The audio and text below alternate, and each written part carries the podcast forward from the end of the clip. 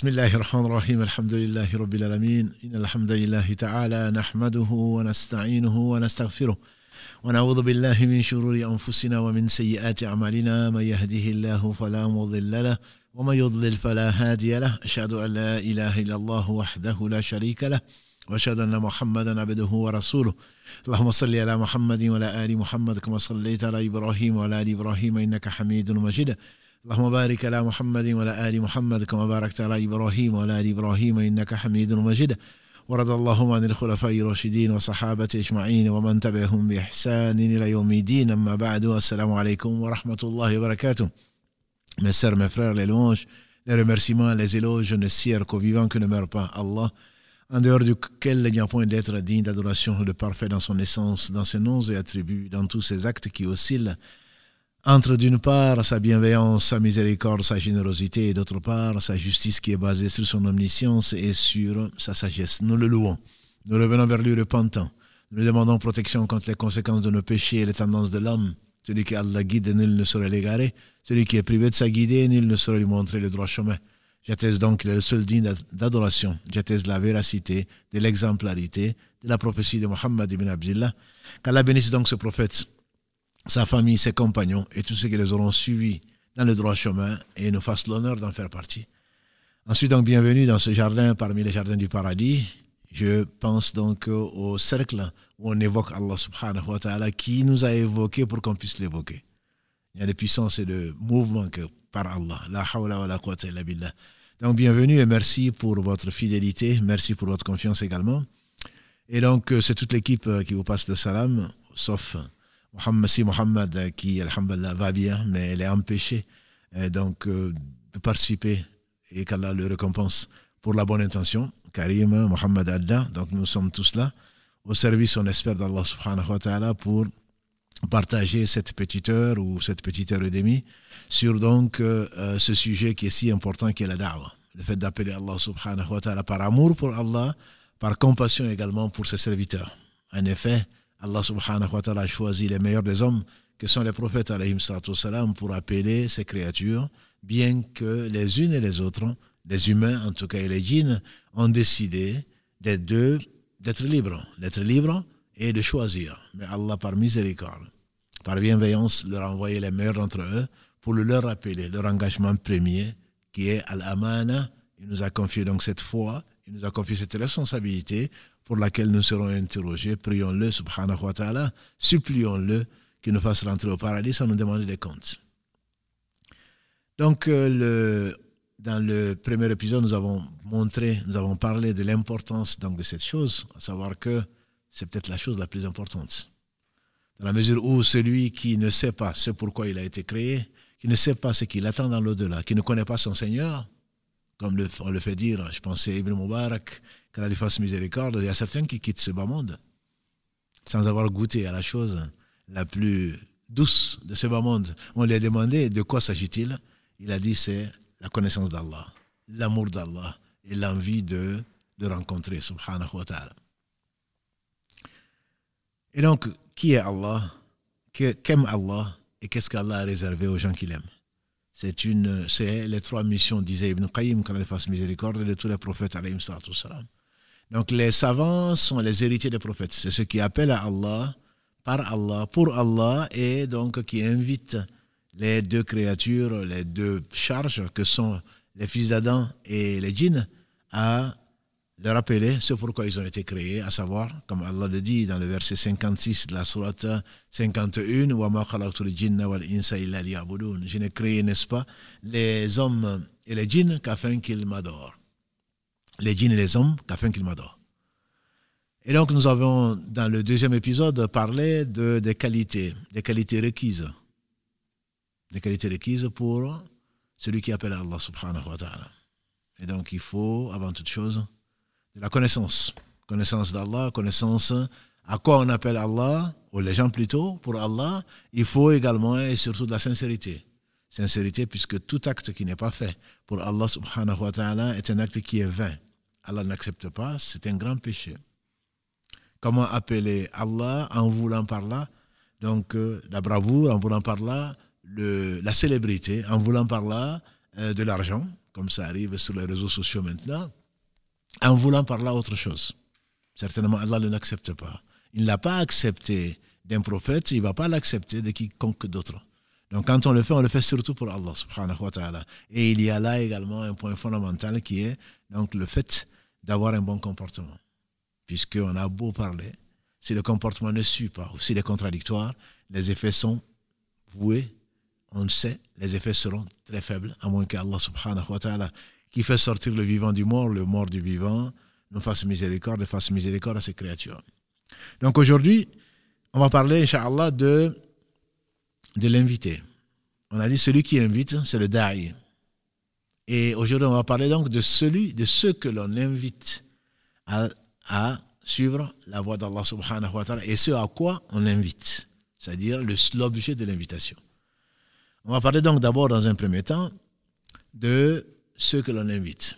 Ce que l'on invite, c'est connu. Donc, on a dit que l'appel à Allah, c'est ce à quoi Allah, ce que Allah aime.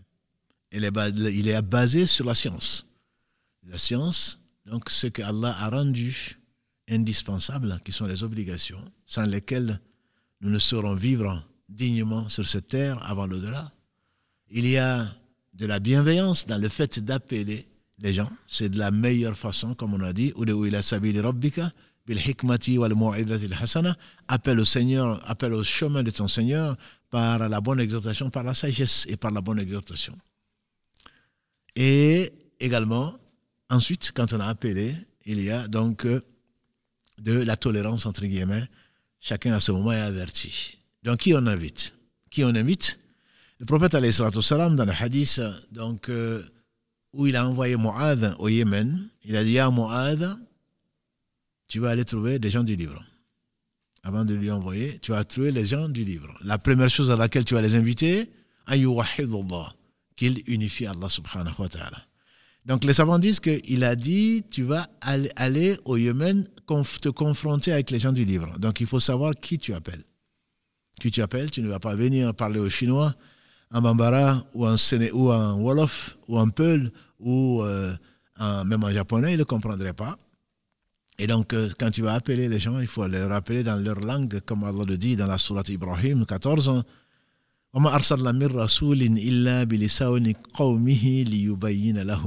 Nous n'avons pas envoyé un messager si ce n'est dans la langue de son peuple afin qu'il le, le, leur explique. Donc il faut parler la langue, au moins la comprendre et la parler, connaître peut-être l'histoire également, et également il faut nécessairement donc euh, appeler les gens pour savoir à qui on a affaire. Et nous avons dit, l'appel n'est pas seulement ce que, si Mohammed Mohamed Baraklavi nous l'a souvent dit, l'appel, ce n'est pas seulement le non-musulman. L'appel, ça consiste qui? Ça consiste toute personne adulte, adulte, donc dans l'islam, c'est à partir de la puberté, toute personne adulte, douée de raison, est concernée donc par l'appel de Mohammed sallallahu alayhi wa sallam, puisqu'il a été envoyé pour l'humanité entière. Comme Allah le dit, entre autres, « Qul ya Inni Rasulullahi ilaykum jami'a. Dis-leur, ya Muhammad sallallahu je suis le messager d'Allah envoyé à vous tous, ô vous les gens. Je suis aux gens, je suis l'envoyé d'Allah, envoyé donc d'Allah à vous tous. Ah, c'est la sourate A'raf 7, verset 158. Il s'adresse donc à, l'appel s'adresse à toute l'humanité. Toute l'humanité, si différents prophètes ont été envoyés qu'à leur peuple, comme il nous l'a enseigné, tous les prophètes ont été envoyés à leur peuple. Moi, j'ai été envoyé pour l'humanité entière. C'est l'une des cinq exclusivités donc, qui le caractérise, alayhi salam. Et Allah dit également dans la sourate 4, verset 170, que c'est le messager qui a été envoyé aux gens, à tout le monde. Et Allah dit également dans la sourate 21, verset 107, les prophètes, il a dit, nous t'avons envoyé que comme miséricorde pour les univers. Donc pour les hommes comme pour les djinns, pour les hommes comme pour les femmes, pour les... Quelle que soit la, la région où tu habites, quelle que soit ta couleur, quel que soit ton métier, tu es concerné par l'appel à Allah subhanahu wa ta'ala. Et on a vu Effectivement, quand il a appelé le prophète sallallahu alayhi wa sallam, euh, quand Allah l'a choisi, l'a honoré pour qu'il appelle à la Mecque, il s'est adressé à tout le monde. Tout le monde, commencer bien sûr par l'une des meilleures femmes que la terre a portées. Je vais nommer Khadija Kalalagré, l'une des quatre meilleures femmes que la terre a portées, elle est au paradis. Il s'est adressé à son cousin, Ali ibn Abi Talib, qui était jeune, même très jeune. Il s'est adressé à Abu Bakr, qui est un arabe noble qui était connu. Il s'est adressé à Salman al-Farisi, plus tard, donc qui est un perse. Il s'est adressé à Bilal avant, qui est un abyssin. Il s'est adressé à Salman al-Farisi, il s'est adressé à Suhaib al-Romi, donc Suhaib qu'on appelait Suhaib le Romain, entre guillemets. Voilà, blanc, noir, jaune, il n'y avait pas de différence. Il femme comme homme, jeune comme plus âgé, riche comme Othman ibn Affan, ta'ala l'un des plus riches et nobles, le troisième calife de l'islam, comme à des pauvres, à des esclaves, à des pauvres, comme Ammar ibn Yasser. Il s'adressait à tout le monde. L'appel concerne tout le monde. L'appel concerne tout le monde. Et nous avons dit que l'appel, ce n'est pas seulement pour les gens qui ne connaissent pas. L'appel, c'est également destiné à tout un chacun. C'est pour cela que, comme on dit, charité bien ordonnée commence par soi-même. Et on va commencer par les proches. On va commencer par les proches. Et c'est ce que Allah subhanahu wa ta'ala ordonne à son prophète sallallahu alayhi wa sallam, euh, notamment donc dans la sourate Les poètes, Ash-Shu'ara. Allah subhanahu wa ta'ala le, a ordonné à son prophète d'appeler les gens qui sont proches de lui. Donc, euh, dans la sourate 26, et c'est la raison pour laquelle il est monté, on dit, donc à Safa pour appeler les, les gens des différentes tribus qui sont proches, bien sûr, à la Mecque, qui sont proches de, des Banu Hashim, qui était donc sa tribu. Et c'est à cette occasion que Allah a révélé le caractère mauvais de l'un de ses oncles, qui est Abu, Lahab, et donc euh, qui l'a euh, insulté, Tabbat Yadak, si c'est pour cela que tu nous appelles. Et donc Allah a répondu à la place du prophète sallallahu sallam en disant Tabbat Yada Abi Lahab wa Tab. Donc c'est qu'Abi Lahab plutôt périsse, ainsi que donc, euh, que c'est même périsse ainsi que lui-même. Allah l'a défendu comme celui qui défend les croyants. Donc l'appel s'adresse à tout le monde, quelle que soit la couleur, quel que soit le sexe, quel que soit le métier. Donc le prophète sallam a appelé tout un chacun et chacun d'entre nous a appelé donc euh, à inviter les autres. C'est une invitation. Quand on parle d'appel, da'awa, c'est également une invitation. Invitation pour quelle raison? Parce que les gens ne savent pas. Invitation parce que Allah dit Balligh, ya Rasoul, Balligh, Oh, toi, le messager, transmet. Quand on dit transmet, ça veut dire que c'est un ordre qu'Allah subhanahu wa ta'ala a donné à son prophète sallam et aux héritiers, donc des prophètes qui sont les savants, de transmettre ce que Allah aime. Et transmettre ce qu'Allah aime, notamment à ses proches. À ses proches, pourquoi? Parce que on leur veut du bien, parce que on est responsables de leur comportement, en tout cas jusqu'à un certain âge.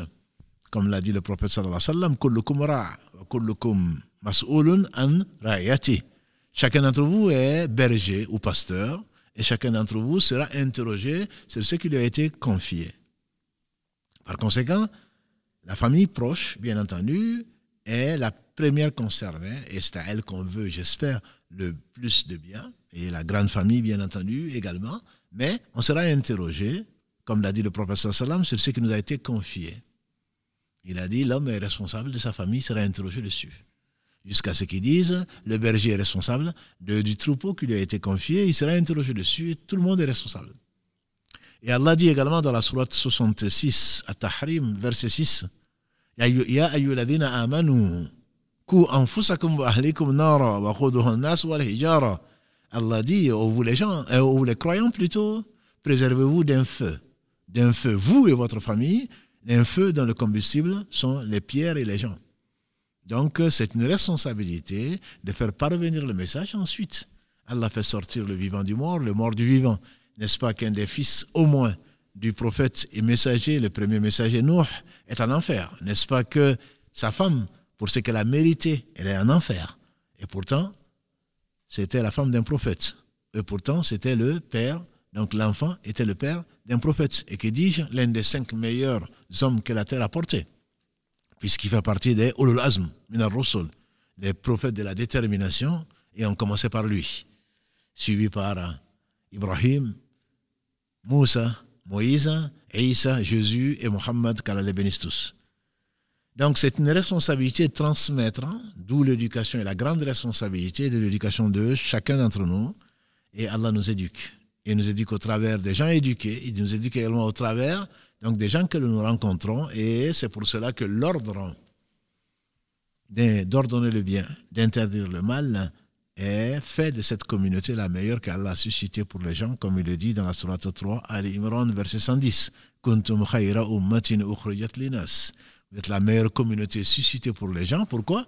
Vous ordonnez le bien, vous interdisez le mal et vous croyez en Allah.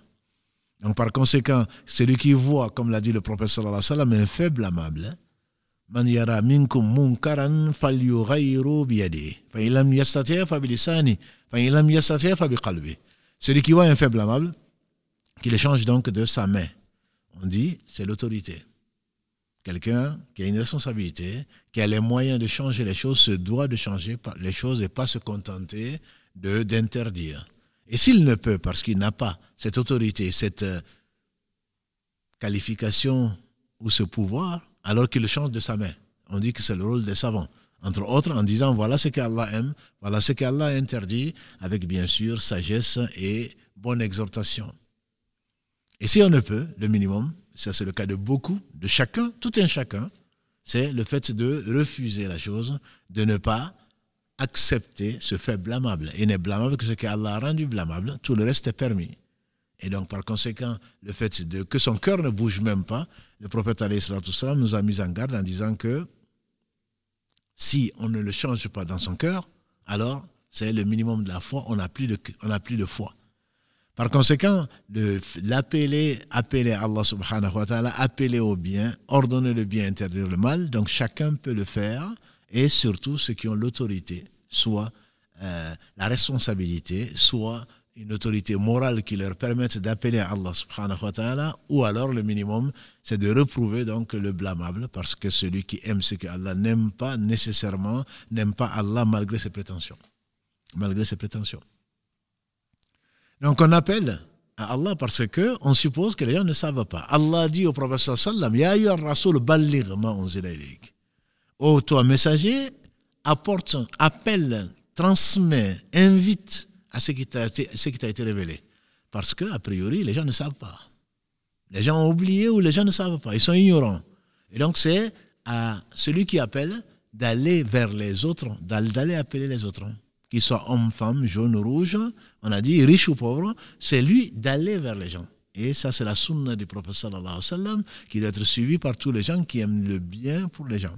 En effet, le prophète sallam, quand il a commencé par ses proches, comme on l'a vu, donc euh, dans la sourate 26, verset 214, sourate Shu'ara, verset 214, Allah lui ordonne d'aller vers ses proches. Et à partir de ce moment-là, il appelait les proches et ensuite les tribus arabes. Il n'y avait pas de tribu qu'il laissait, à la Mecque en particulier, et il ne s'est pas contenté quoi, puisque c'est là où il est né. Qu'est-ce qu'il a fait? Il profitait des foires, il profitait de toute occasion, je dirais. Il profitait des regroupements, il profitait des foires notamment, où on sait que la Mecque a toujours été le centre du monde, en tout cas pour les Arabes, le centre du monde, et donc il y avait la Kaaba qui a été construite par un des rapprochés d'Allah subhanahu wa ta'ala qui est Ibrahim, le père des musulmans, et donc euh, les gens venaient faire le pèlerinage, certainement d'une façon non honorable, puisqu'ils faisaient le tour de la maison nus et ils se mettaient à taper des doigts plutôt à taper les mains. Ceci était interdit, mais néanmoins, ils, le croyaient en la sacralité de ce lieu et en la bénédiction de ce lieu. Donc, ils y venaient annuellement. Mais chaque fois qu'une tribu allait, venait plutôt qu'il voyait une tribu venir, le prophète salam se dirigeait vers elle. Oh, vous les gens, ne vous, ne vous indiquerai-je pas une façon pour que Allah vous accorde le bien ici-bas dans l'au-delà? C'est fuir les fausses divinités, les idoles que vous avez fabriquées de vos propres mains et de n'adorer qu'Allah subhanahu wa ta'ala, qui est le message de tous les prophètes sans exception. Tous, à commencer par Noé. Noé, salam, c'est l'association qui est la pire des injustices, dirait Luqman. C'est la pire des injustices et elle n'a été introduite sur terre que du temps de Noé, alayhi salam, et donc c'est le premier peuple qui est associé à Allah subhanahu wa ta'ala.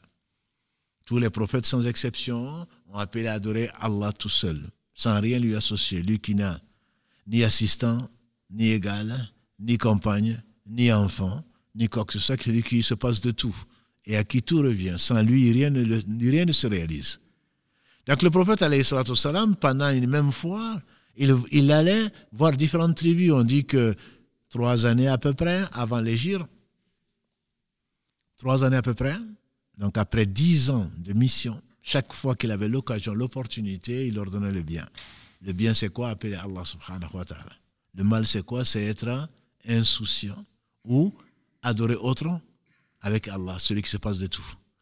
Par conséquent, il appelait, on dit que même fois, trois ans avant l'Égir, on dit qu'il a appelé 14 fois des gens, il avait un Satan humain qui était son oncle, Abu Lahab, sur lui ce qu'il mérite, qui le suivait. Chaque fois qu'il appelait aux gens, la ilaha illallah. Oh, les gens, dites la ilaha illallah et vous allez être, vous allez réussir. Son oncle, Satan en personne, va, lui, va dire aux gens, non, non, non, ne le suivez pas. Ne le suivez pas. C'est mon, mon propre, c'est mon neveu. Si c'était du bien, je l'aurais suivi. Il est en train d'insulter vos idoles, vos divinités, etc. Ne le suivez pas. Et ce n'est pas pour autant qu'il s'est découragé. Il savait qu'il avait la vérité et il a continué. Il a continué et on dit jusqu'au moment où, la quinzième fois, Allah l'a fait rencontrer des gens venus de Yathrib qui allaient devenir Médine. Six personnes qui étaient venues pour la foire, qu'il a rencontré du côté de Mina, donc euh, non loin de la Mecque, qu'il a rencontré du côté de Mina et qui était en train de se raser. Et il leur a dit, est-ce que vous voulez pas que je vous ordonne, je vous informe plutôt de ce qui vous apporte beaucoup plus que le monde de ce qu'il contient? Ils ont dit, vas-y. Il leur a dit donc, adorez Allah subhanahu wa sans rien lui associer et vous serez heureux dans ce bon monde avant l'au-delà.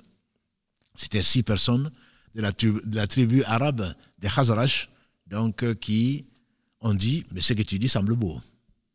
Ce que tu dis semble beau, on va repartir à Yathrib, qui va devenir Médine, et on va l'exposer à notre peuple s'ils acceptent. Oui, pourquoi pas. Et c'était la quinzième fois, disent les historiens. Imaginons seulement que c'était, il se serait arrêté à la dixième fois, à la onzième, à la douzième ou à la treizième fois, on ne serait pas là aujourd'hui. Il a continué son travail. Et ce très beau hadith rapporté par Abdallah ibn Abbas, qu'Allah l'a ainsi que son père, qui a dit euh, que le professeur sallam a dit, on m'a montré. On m'a montré dans un songe les, les les peuples. Et j'ai vu des prophètes venir avec beaucoup. Il pense à Moussa en particulier, qu'il a vu suivi par énormément de gens, des gens, des fils d'Israël qui l'ont suivi. Et quand il a vu ce, groupe, il a dit, mon peuple, c'est le mien, c'est ma Oumma. On lui a dit, non, ce n'est pas ta Oumma, c'est celle de Moussa. Et ensuite, il a vu des gens à perte de vue. On dit, voilà ta communauté parmi lesquelles 70 000, donc, qui rentreront au paradis sans qu'on leur, sans qu'ils soient jugés, qui n'auront ni jugement, ni châtiment. Qu'Allah nous compte parmi ces 70 000. Et il a poursuivi ce qu'il a vu dans ce songe, et le songe des prophètes est réalité. Abraham en sait quelque chose, car Allah lui a dit en songe de sacrifier son fils. Il a dit donc, j'ai vu des prophètes suivis par quelques-uns, quelques-uns des adeptes, et un, prophète avec lui, personne. Un prophète avec lui, personne. Et pourtant, c'est un prophète. Allah l'a choisi. C'est l'un des meilleurs hommes que la terre a porté. Allah l'a secouru. Allah lui a indiqué la bonne voie et la meilleure des méthodes, et néanmoins, il n'a pas été suivi. Il n'a été suivi par personne. Donc, Allah Rasuli, comme dit Allah, Allah Rasuli, il a le Il n'appartient au messager que de transmettre. C'est Allah subhanahu wa ta'ala qui fait parvenir le message au travers du messager et qui guide qui il veut. Celui qui Allah guide, nul ne saurait l'égarer. Celui qui est privé de sa guidée, nul ne saurait lui montrer le droit chemin. Qu'Allah nous guide, c'est la raison pour laquelle nous demandons au moins 17 fois par jour dans la Fatiha, guide-nous dans le droit chemin. Et Ibn Qayyim, l'imam, il disait, c'est le, plus grand besoin de l'homme, c'est la guider. C'est pour cela qu'Allah nous ordonne de lui demander, de le supplier au moins 17 fois par jour, c'est guidé. L'exposer ne suffit pas, mais balira, fait parvenir le message, c'est l'invitation.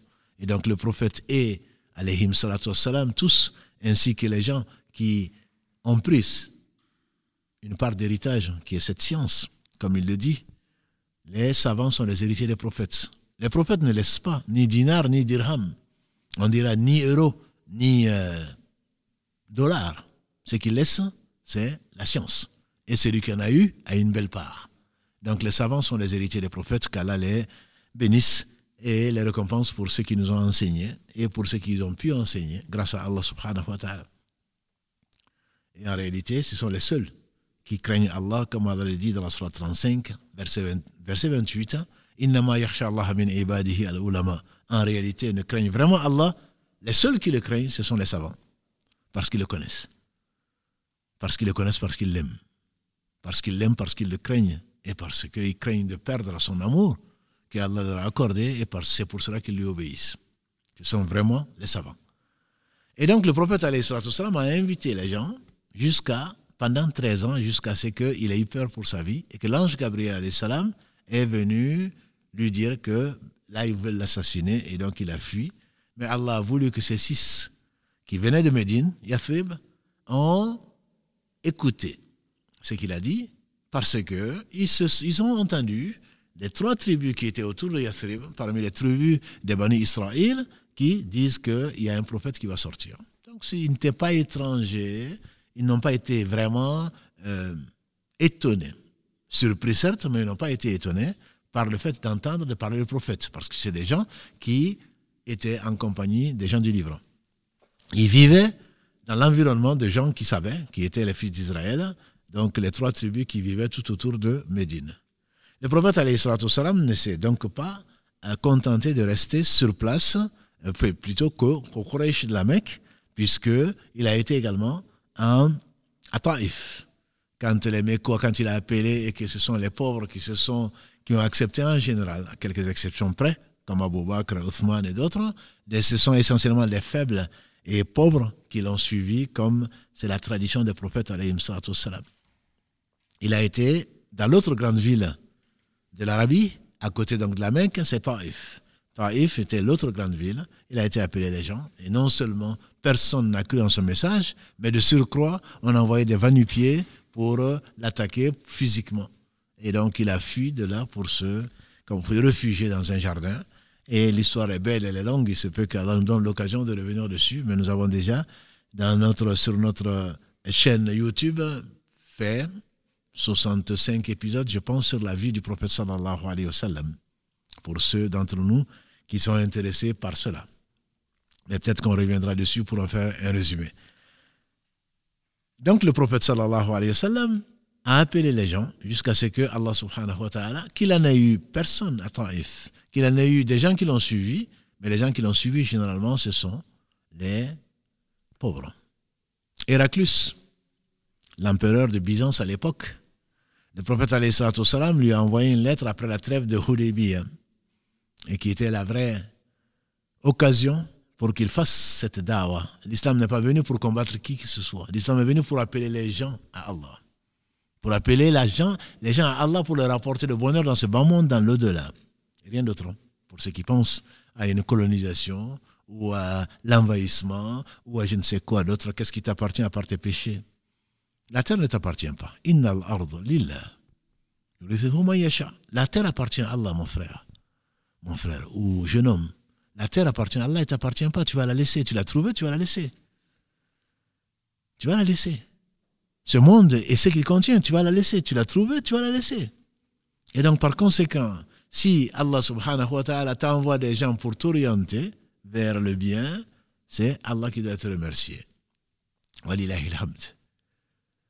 Le prophète, donc, je disais, a une lettre à Héraclus après la trêve de Hudaybiyah, et voilà que Héraclus, qui était un homme savant, je dis bien savant, il a vu une.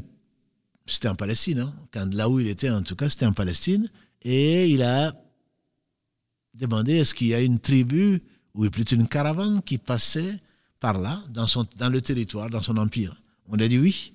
une caravane des Arabes. Il a fait venir donc euh, cette caravane et il a mis son traducteur et il a demandé. Il dit qui est le plus proche de cet homme qui prétend être un prophète? Abu Sufyan, avant qu'il ne soit musulman, il dit moi. Il dit alors, il a fait dire à son traducteur, dis-lui, je mets les gens qui l'accompagnent derrière lui, je vais lui poser un certain nombre de questions, et si il ment, ils vont le contredire. Et comme le, comme le disent les historiens, les Arabes ne mentaient pas. Même le non-musulman ne mentait pas. Que dire alors du musulman? Il, a posé un certain nombre de questions à cet homme, des questions très intelligentes, mais le temps nous manque. Entre autres, il dit quels sont les gens qui suivent cet homme? Abu Sufyan a répondu les gens qui le suivent, c'est plutôt des gens du peuple, des pauvres, des esclaves. Et il lui a posé une douzaine de questions. Ensuite, il lui a expliqué pourquoi il lui a posé les questions. Il a dit, n'est-ce pas que je t'ai posé la question de savoir quels sont les gens qui suivent cet homme? Tu m'as dit que c'était plutôt des pauvres et des esclaves. Il dit, telle est la sunna d'Allah. C'est ainsi que les prophètes sont généralement suivis par des faibles. Des faibles, des, gens qui ne sont pas considérés. Généralement, les nobles ne sont pas leurs suiveurs.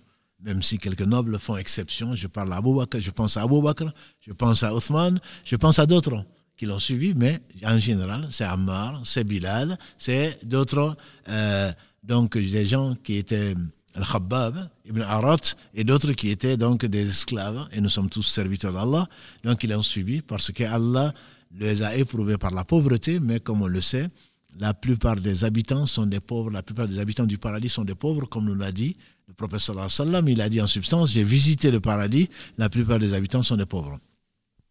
Parce que à côté de leur pauvreté, il n'y a pas d'orgueil, il y a l'espoir et la croyance que demain sera meilleur pour eux, parce que qu'est-ce qu'ils perdent Pas grand-chose. Demain sera meilleur pour eux certainement s'ils croient en Allah et à sa promesse au jour du jugement dernier.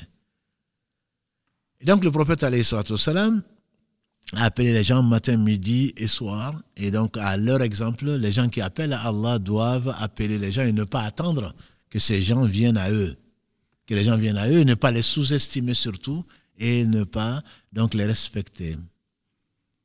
Les respecter parce que Allah s'est fâché.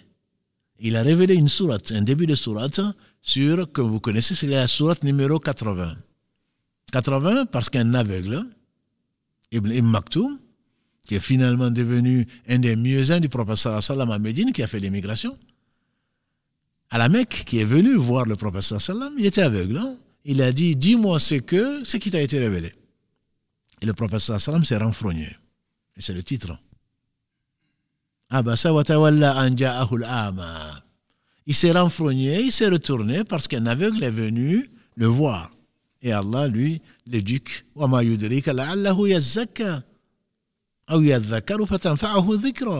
Qu'est-ce que tu en sais? Peut-être qu'il va se purifier et que le rappel va lui profiter. Amma quant à ceux-là qui pensent se passer d'Allah, qui pensent se passer des autres, tu te précipites vers eux. Donc il n'y a pas cette sélectivité, moi je vais d'abord vers les nobles, je vais ensuite vers ceci et cela, et je néglige celui-là. Non. Allah a fait son choix. Et il sait où mettre son épreuve. Il a aimé des gens. C'est pour ça qu'il les a éprouvés plus que d'autres. C'est pas parce qu'il est aveugle qu'Allah ne l'aime pas. Lui, il est venu s'informer. Et toi, tu veux convertir les riches, les nobles de la Mecque. Allah s'est fâché. Parce qu'il aime Mohammed sallam. Il nous a éduqués, il a éduqué en même temps. Et donc, il ne faut pas sous-estimer les gens. La preuve, c'est six qui venaient de Yathrib à 300 km de la Mecque, qui n'étaient là que pour la foire. C'est là que Allah a ouvert leur cœur. Ils ont été. Et l'année d'après, ils sont venus 12. On dit là, c'était pas que les Khazraj, avec les Haus. Et ensuite, Allah a voulu donc ouvrir les cœurs des Médinois au travers de l'envoi de Moussab ibn Umayr, donc euh, un jeune quoi qui avait appris ce que le prophète sallam avait reçu comme révélation à l'époque, donc jusqu'à l'année 11-12, euh, et qui a été pendant un an appelé les gens justement à Allah subhanahu wa ta'ala. Et après cela, il est revenu un an après en disant, Ya Rasulallah, il n'y a que trois familles à Médine où l'islam n'est pas rentré. Allah a béni son appel, Allah a ouvert le cœur des Ansar, donc les, les, secoureurs de la religion d'Allah, et Allah n'a besoin de rien, au point qu'un an d'appel à Allah par là, Allah a ouvert le cœur d'un certain nombre donc, de familles de Yathrib. Et c'est à partir de là que le prophète a fait le serment d'allégeance avec 72 donc, qui sont venus l'année d'après pour le prêter serment. Et les compagnons du prophète ont commencé à émigrer donc, pour aller à Médine. Allah les agrée tous et ils ont trouvé de très bons logeurs, comme on dirait ailleurs, de très bons hôtes. Et les, les c'est vraiment Allah a été satisfait d'eux comme il a été satisfait de ceux qui ont abandonné meubles et immeubles, les muhajiroun, pour la cause d'Allah subhanahu wa ta'ala, fuir avec leur religion. On appelle les gens, donc on doit aller vers les gens. On doit aller vers les gens pour transmettre le message. On les appelle également pour une autre raison. On les appelle parce qu'il y a la compassion. Illa rahmatan lil on a dit. Allah dit à son prophète sallam, plutôt nous informe il dit à son prophète, nous ne t'avons envoyé que comme miséricorde pour les gens. Comment est-ce qu'on peut être convaincu que celui qui entend parler, donc c'est pour cela qu'il faut aller vers les gens, celui qui entend parler de Mohammed sallallahu qui n'y croit pas, finira en enfer. Comment est-ce qu'on peut se satisfaire de cela Comme malheureusement beaucoup d'entre nous au cœur malade, eh bien celui-là, il est en enfer. Alors que, comme si toi tu savais où tu irais. Comme si tu savais où tu irais vouloir du bien pour les gens. Voilà, c'est pourquoi. Pourquoi Allah aurait envoyé des messagers s'il ne voulait pas du bien pour les gens? Allah a voulu du bien pour nous. Bien qu'on s'est engagé et que beaucoup, beaucoup ont oublié, beaucoup se sont tournés, beaucoup sont orgueilleux. Ils ont refusé la vérité et le rappel. Allah a envoyé des messagers. Parce qu'il a voulu du bien pour nous. Et Allah ne fait que le meilleur. Donc toi, tu dois être dans cette lignée de gens qui ont donné leur vie pour que les gens soient heureux dans ce monde. Les gens les plus aimés d'Allah sont qui? Ce sont les gens qui sont au service des autres. Les gens les plus aimés d'Allah, ce sont les gens qui sont au service des autres. Au service des autres, que combien de prophètes ont été tués? Combien de prophètes ont été ont fait l'objet de persécutions, de tortures? Certains en sont morts pour que les gens soient heureux. C'est pas pour eux. Ils n'ont demandé aucun salaire non plus. Par compassion et qu'Allah bénisse Mohammed sallam qui n'a été envoyé que pour comme miséricorde pour les humanités, pour, pour les univers. Allah dit à la fin, l'avant-dernier verset de la sourate 9, Tawba, لقد جاءكم رسول من أنفسكم عزيز عليه ما عنتم حريص عليكم بالمؤمنين رؤوف rahim. Un messager est venu de vous jusqu'à ce qu'il dise dans l'avant-dernier verset il est compatissant avec vous. Et un, jour meilleur qu'aujourd'hui, il était, il fut, il restera le modèle. Il était assis, les enfants sautaient partout, il les, il, les prenait, il les embrassait. Et il y avait un bédouin qui était là et qui dit, mais vous embrassez les enfants? Étonné, oui, oui, vraiment étonné, ou surpris. Il dit, et toi? Il dit, non, moi j'en ai dix. Je n'en ai embrassé aucun. Il a dit, Combien veux-tu? Comment veux-tu plutôt que je mette la miséricorde là où Allah l'a enlevé Cette compassion doit accompagner le croyant, à l'exemple du prophète sallallahu alayhi wa sallam. Donc quand on appelle les gens, ce n'est ni pour les coloniser, ni pour s'installer, ni pour quelques biens. Voilà, as'alukum min ajr. In ajriya illa ala rabbil alamin. Combien de prophètes les uns après les autres sont cités dans le Coran qui disent Nous ne vous demandons aucun salaire. Notre salaire n'incombe qu'à Allah. Quand on le fait, on le fait de façon bénévole. Quand on le fait, on le fait avec plaisir et avec amour d'Allah pour vous amener vers l'amour d'Allah et sa miséricorde. Rien d'autre. C'est pour cela qu'on va, bien sûr, avoir affaire à des orgueilleux, et ils sont très nombreux. Et généralement, que dit Allah subhanahu wa dans la première sourate révélée? La sourate 96 Al-Alaq, Allah dit Kalla, inal insana la arra'ahu Allah dit oh que, oh que non. Pourtant, oui, certainement, l'homme dépasse les bornes. L'homme se prend pour ce qui n'est pas. Inal insana la Il dépasse les limites. Arra'ahu staghna parce que il se voit à l'aise. Il se voit suffisant. Et en effet, pour qu'un riche rentre au paradis, c'est plus difficile, on fait dire à Jésus, qu'un riche rentre au paradis, il est plus difficile à un riche de rentrer au paradis qu'à un chameau de traverser le bas d'une aiguille, le trou d'une aiguille. Parce qu'il se croit à l'abri, il se croit meilleur que les autres. Il est orgueilleux, c'est l'orgueil qui a mené Satan en enfer, l'une des trois mères de tous les péchés, disait Ibn Qayyim. L'orgueil, la jalousie et l'avidité. Et donc, on doit avoir de la compassion pour les gens. Quand tu les appelles, tu les appelles au bien. Et à quoi tu les appelles? À quoi tu les appelles? Tu dois les appeler à l'unicité d'Allah subhanahu wa ta'ala. C'est pourquoi tous les messagers ont été envoyés, tu es tous les prophètes. Tu ne l'appelles pas à ton islam, entre guillemets. Parce qu'Allah dit dans le Coran, dans le verset 19 de la Surah 3, Inna dina inda Allah l'islam. Ali Imran, verset 19, la religion pour Allah, c'est l'islam. C'est-à-dire, l'islam appartient à Allah et l'islam ne t'appartient pas. Par conséquent, tu dois enseigner le bien à la personne, que ce soit ton enfant, ton épouse, ton époux, celui que tu ne connais pas, celui qui, qui connaît, qu'il soit d'un comportement douteux, qu'il n'obéisse pas en général, mais il reste musulman. Nous, on appelle frère ou sœur que les gens qui pratiquent, qu'on compte parmi les croyants. Et les autres, ils sont musulmans. Pourquoi tu ne les appelles pas au bien? Tu dois les appeler, tu dois les inviter. Si tu les aimes en tout cas, qu'est-ce qu'il a dit le prophète sallam? La ahadukum hatta yuhibba li akhihi ma yuhibbu li nafsi. Un hadith que nous pourrons rapporter ce soir avec nous. Et si Allah nous en fait profiter, on sera heureux toute la vie. Aucun d'entre vous ne sera véritablement croyant s'il n'aime pas pour son frère ce qu'il aime pour lui-même. Donc c'est par amour qu'on doit appeler les gens. Si tu appelles quelqu'un, c'est pour l'appeler au bien. Tu dois l'appeler pour le bien. Est-ce que tu n'aimerais pas qu'on t'appelle? Combien de gens, et je crains pour nous, mes frères et sœurs, surtout avec les réseaux sociaux, combien de gens nous avons délaissés? Et je crains que, comme je le dis parfois, que 55 millions de Français, puisque nous sommes en France, se présentent devant Dieu au jour du jugement dernier en disant Oh Allah, puisqu'ils le reconnaîtront comme Seigneur, Allah châtie ces gens-là, ces musulmans qui vivaient en Europe, notamment en France, qui ne nous ont pas montré l'islam, qui ne nous ont pas appelés à l'islam. Combien de gens ne connaissent pas l'islam Combien de gens ne connaissent pas l'islam, à commencer par les musulmans eux-mêmes À commencer par les musulmans eux-mêmes. Il a fallu, alhamdulillah, le Covid, pour qu'on s'adresse, nous, aujourd'hui, et depuis trois ans maintenant, au travers des réseaux sociaux. Dans le mal qu'il y a, il y a du bien.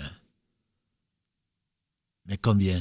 On reste dans nos mosquées, on reste dans nos familles et que les gens viennent nous demander. Non. Ballir, Allah dit transmet. Tu le transmets à qui? À tes enfants, oui, c'est très bien, félicitations. Mais à ton voisin? Aux musulmans? Aux non-musulmans? Est-ce que tu, que tu connais ou que tu ne connais pas? Non. Tu vas le garder pour toi. Non. Si tu connais le bien. Si tu es convaincu que c'est du bien, pourquoi tu vas le garder pour toi? Sans compter que celui qui appelle au bien a la même récompense que celui qui le pratique. Ne veux-tu pas que tous les gens qui pratiquent, que leur récompense soit démultipliée par leur Seigneur qui récompense la bonne action de 10 à 700 fois et que toi tu profites de cela en même temps sans que cela n'amoindrisse en quoi que ce soit à leur récompense? Et donc tu appelles à Allah, tu n'appelles pas à, ta, à tes passions, tu n'appelles pas à ton groupe. Et Allah seul sait combien de groupes il y a aujourd'hui. On dit déjà au IIIe siècle hein, qu'on recensait, troisième siècle de l'Égypte, qu'on recensait plus de 100 et quelques groupes. Alors que le professeur m'a dit que sa communauté se diviserait en 73 groupes. 72 en enfer, une seule sera au paradis. On lui dit laquelle? Il dit la Jama'a. Et dans une version, celle, celle qui est ce sur quoi moi je suis, moi aujourd'hui, moi et mes compagnons.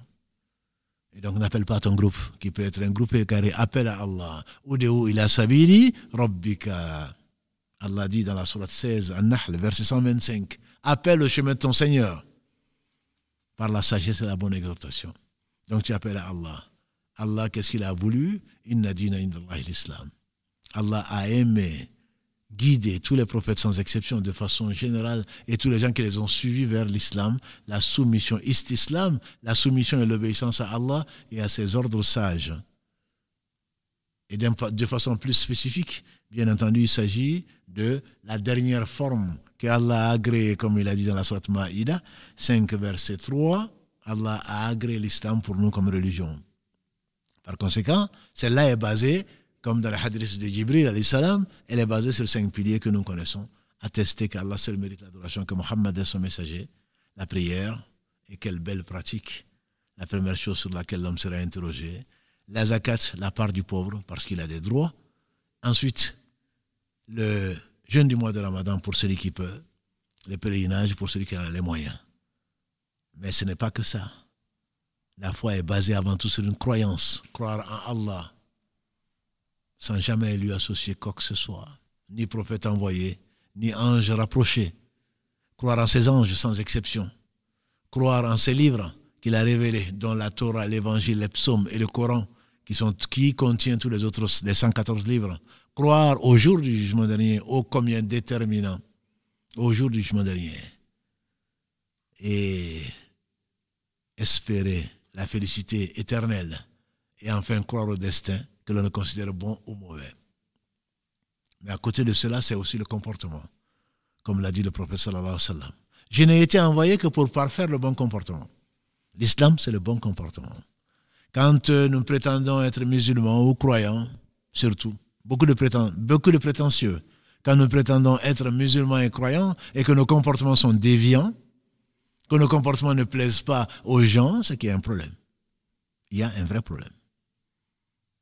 Il y a un vrai problème. Celui qui prétend être croyant et qui associe quoi que ce soit à Allah n'est pas croyant, Allah ne l'accepte pas, ses œuvres. Mais celui qui prétend adorer Allah sans rien lui associer et un mauvais comportement est un mauvais musulman, certainement. Et donc, euh, en très résumé, voilà donc les gens qu'il faut connaître. Et c'est pour cela peut-être que le prophète sallallahu alayhi wa sallam a dit à Moad et à tu vas chez un peuple des gens du livre, la première chose, c'est les gens qui connaissaient le livre. La Bible ou la, ou la, Torah ou l'Évangile. Ils étaient chrétiens à l'époque au Yémen. Il dit, ce sont des gens qui connaissent le livre. Il le reste, c'est qu'Allah a voulu de ce qu'il a révélé à Moussa et à Isa. La première chose à laquelle tu vas les envoyer, les, appeler, Allah, qu'ils unifient Allah subhanahu wa ta'ala. Qu'ils adorent un seul Dieu ni trois, ni cinq, ni sept. La mialid, la miolad. Il n'a pas enfanté, il n'a pas été enfanté. ahad, et à lui nul n'est égal. S'ils acceptent ça, a dit le prophète sallam, c'est pour cela qu'on entend rabbika bil hikmah, appelle au chemin de ton Seigneur par la sagesse. La sagesse, c'est quoi? Tu ne veux pas commencer à dire aux gens prie, alors qu'ils ne savent pas ce qui, qui prie. Tu ne vas pas commencer aux gens de prier, de qui prient, alors qu'ils adorent, alors qu'ils égorgent pour euh, des divinités, des fausses divinités, alors qu'ils ont des idoles, alors qu'ils ont des gris-gris sur eux, alors qu'ils vont voir des charlatans. Non. Tu leur enseignes d'abord le dogme. La première chose, a dit le prophète sallam, à qui, à laquelle tu vas les appeler, Allah, qui sachent que le seul être digne d'adoration, c'est Allah. Il a dit ensuite, et s'ils acceptent ça, donc c'est la condition sine qua non la condition sine qua non. S'ils acceptent cela, alors dis-leur que Allah a imposé cinq prières par jour, comme de nuit. La prière qui empêche les choses blâmables et turpitudes.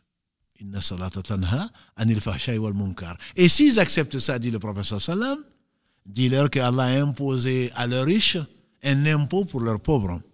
C'est pour cela que beaucoup de savants pensent que la zakat ne doit pas sortir de l'endroit où on vit, sauf si on ne trouve pas de pauvres. Parce que le hadith dit, sache, dis-leur que Allah a imposé à leurs riches une part qui revient à leurs pauvres. Il a dit à leurs pauvres. Donc, euh, on commence par les pauvres qui sont là. Et s'il n'y en a plus, on n'en trouve pas. À ce moment, on va de façon en cercle concentrique, de proche en proche. On va chercher un peu plus loin et jusqu'à ce qu'Allah délivre des situations de difficulté les gens qui ont été éprouvés. Et ensuite, il a dit, s'ils acceptent ça, je te mets en garde de prendre de leur, le, autre chose, leur droit. Parce qu'entre l'opprimé et Allah, il n'y a entre l'invocation de l'opprimé plutôt et Allah, il n'y a pas de voile. Il n'y a pas de voile. Allah est juste et il accepte les invocations des opprimés et c'est l'une des trois invocations, on dira dans un même hadith, qui sont acceptées par Allah subhanahu wa ta'ala. Donc il faut connaître le peuple, il faut l'aimer, il faut avoir compassion, le peuple ou la personne que l'on invite. Rappelons-nous, comment disait Ibrahim salam, Ya Abati, fabricant d'idoles. Le père d'Abraham s'appelait Hazar, fabricant d'idoles, la pire des espèces humaines, qui appelle à associer à Allah ce dont il se passe. Et il appelle à mon cher père, Ya Abati, ô mon cher père que j'aime tant, n'adore pas les idoles, ne fais pas ceci, etc., etc. Et Ibrahim, al-Khalil, qu'est-ce qu'il disait à son fils? Alors qu'il lui proposait de le sacrifier pour Allah, qu'est-ce qu'il disait? Ya Bounei, oh mon cher fils, mon cher fils que j'aime tant, voilà ce que je te propose. Je me suis vu en rêve, en songe, en train de te sacrifier pour Allah. Qu'est-ce que disait Luqman à son fils? Luqman le sage, qu'est-ce qu'il disait? Ya Bounei, mon cher fils. Donc il faut parler de là avec douceur, avec amour. Parce que c'est par amour qu'on invite les gens. Allah, c'est qui va les sauver dans ce bas monde et qui va les sauver dans l'au-delà. Inch'Allah, s'ils suivent, en tout cas, la sagesse et les recommandations de celui qui se passe de tout, le seul Dieu en dehors duquel il n'y a point d'être digne d'adoration. Donc je m'arrêterai là pour vous permettre de poser des questions si vous en avez, en commençant donc par m'adresser à Mohamed Alda s'il y a des questions donc de la régie et ensuite s'il y a des questions, Inch'Allah, par téléphone. Oui, cher. Salam alaikum wa rahmatullahi wa barakatuh. Euh, cher, pour euh, tous ces rappels très enrichissants. Euh, salam alaikum les frères et les sœurs, notamment, qui nous suivent aussi sur euh, les réseaux. Et encore ce soir, vous êtes très nombreux à nous suivre. Alhamdulillah, il y a beaucoup de questions qui sont arrivées. Et avant de passer à la libre antenne, on va appeler ça comme ça pour les, appels en ligne, j'ai effectivement quelques questions, Chir. Et euh, tu avais d'ailleurs commencé en t'appuyant sur, une, sur l'idée de Si Mohamed la semaine dernière. Euh, quand on fait la dawa, on commence d'abord peut-être par ses proches. Il y a une maman qui dit voilà, on a un fils qui a 19 ans et on sent que de plus en plus, il délaisse un peu la prière. Et euh, ben, quel est le, comportement qu'on doit avoir avec lui? Et cher, j'ai envie d'en compléter en disant est-ce que euh, l'éducation de nos enfants fait partie aussi de la dawa. Il est clair. Euh, cette femme et nos mères, qu'Allah bénisse nos mères, cet enfant, certainement insouciant à 19 ans, ne sait même pas que sa mère se préoccupe de son sort. Parce que sa mère est convaincue à juste titre que s'il ne fait pas la prière, ça craint. Comme les jeunes aiment le dire, ça craint. La première chose sur laquelle l'homme sera interrogé, la femme aussi, c'est la prière. Si la prière est bonne, Allah accepte tout. Donc Allah fasse miséricorde à nos mères qui continuent de prier et qui se soucient du sort de leurs enfants dans ce bas monde et ensuite dans l'au-delà. Et donc, effectivement, l'éducation, pourquoi le professeur sallam nous a dit, nous a conseillé d'apprendre à nos enfants la prière à 7 ans, dès 7 ans. À partir de 7 ans, ils commencent à comprendre et d'utiliser d'autres moyens à partir de 10 ans s'ils ne la font pas. Donc certainement, c'est l'appel à Allah, c'est le bon comportement des parents. On en a un peu parlé avec Si Mohamed pendant pas mal d'épisodes dans l'éducation donc de la famille. Et ça fait partie, je dirais même, on va commencer. C'est ce qu'on va dire. On dit que la femme du cordonnier est la moins bien chaussée. C'est ce que dit le proverbe. Pourquoi? Parce que comment est-ce que tu es cordonnier et ta femme est mal chaussée? Le minimum, c'est que tu lui offres une belle, paire de chaussures, au moins. Donc quand on va appeler Allah faites la prière, ne mentez pas, soyez bons avec les gens et que nos enfants sont mal éduqués, c'est une mauvaise dawa. On doit commencer, on sera interrogé, à moins qu'Allah nous fasse miséricorde, sur l'éducation de nos enfants. Comme l'a dit le professeur Salomon, on est tous responsables. Et effectivement, ça fait partie de la dawa. On commence par les siens, par son époux, par son épouse, par ses enfants, par ses proches, etc. Et à 19 ans, effectivement, qu'est-ce qu'il faut faire? Il faut insister. Il faut prier d'abord. Il faut prier parce qu'il n'est guidé que celui qui Allah guide. Et Allah fait sortir le vivant du mort et du mort du vivant. Ah oui, mais il nous a toujours vu en train de prier. Oui, mais tu ne connais pas son destin. Est-ce que tu lui as enseigné la prière Est-ce que tu lui as enseigné l'amour d'Allah? Est-ce que tu lui as enseigné l'envie de rencontrer Allah? Bien sûr, nous avons été souvent corrigés par nos parents qu'Allah leur fasse miséricorde et les récompense par le meilleur. Si tu ne pries pas, voilà, c'est soit le coup de bâton, soit le, fouet, non, ce n'est pas le but, n'est pas là. Le but, ce n'est qu'un moyen. Mais on ne commence pas. Le professeur m'a dit d'annoncer la bonne nouvelle avant d'annoncer la mauvaise nouvelle. Ne dis même pas si tu pries pas, tu vas en enfer. Commence par, voilà, tu vas rencontrer ton Seigneur. Tu vas pouvoir demander à Allah sans passer ni par moi, ni par qui que ce soit, ce que tu veux, et Allah va te le donner, parce qu'il a promis de répondre. Si tu ne pries pas, comment tu veux que Allah te bénisse? Comment tu veux que Allah te donne ce que tu veux Etc. Donc, inciter les gens. Les prophètes, ils sont quoi? Nadir, Bashir ou Nadir? Allah dit souvent Bashirun, Bashiran wa Nadira. C'est-à-dire qui annonce la bonne nouvelle et qui annonce et qui met en garde. Annoncer la bonne nouvelle, faites précéder la bonne nouvelle de la mauvaise. Plutôt, faites précéder la mauvaise nouvelle de la bonne nouvelle. Commencez à annoncer la bonne nouvelle avant la mauvaise. Donc il faut pédagogiquement prier d'abord, parce que c'est Allah qui guide, et ensuite, par amour, il faut leur montrer euh, à ses enfants qu'Allah les guide l'importance de la prière, et notamment qu'ils peuvent prier pour eux-mêmes, que s'ils veulent même être très célèbres dans ce bas monde autre, ce n'est pas forcément une, bonne chose, euh, puisque on devient des guides et responsables, toujours est-il que même ça, ce qu'ils veulent, ils peuvent le demander à Allah au travers de la prière, etc.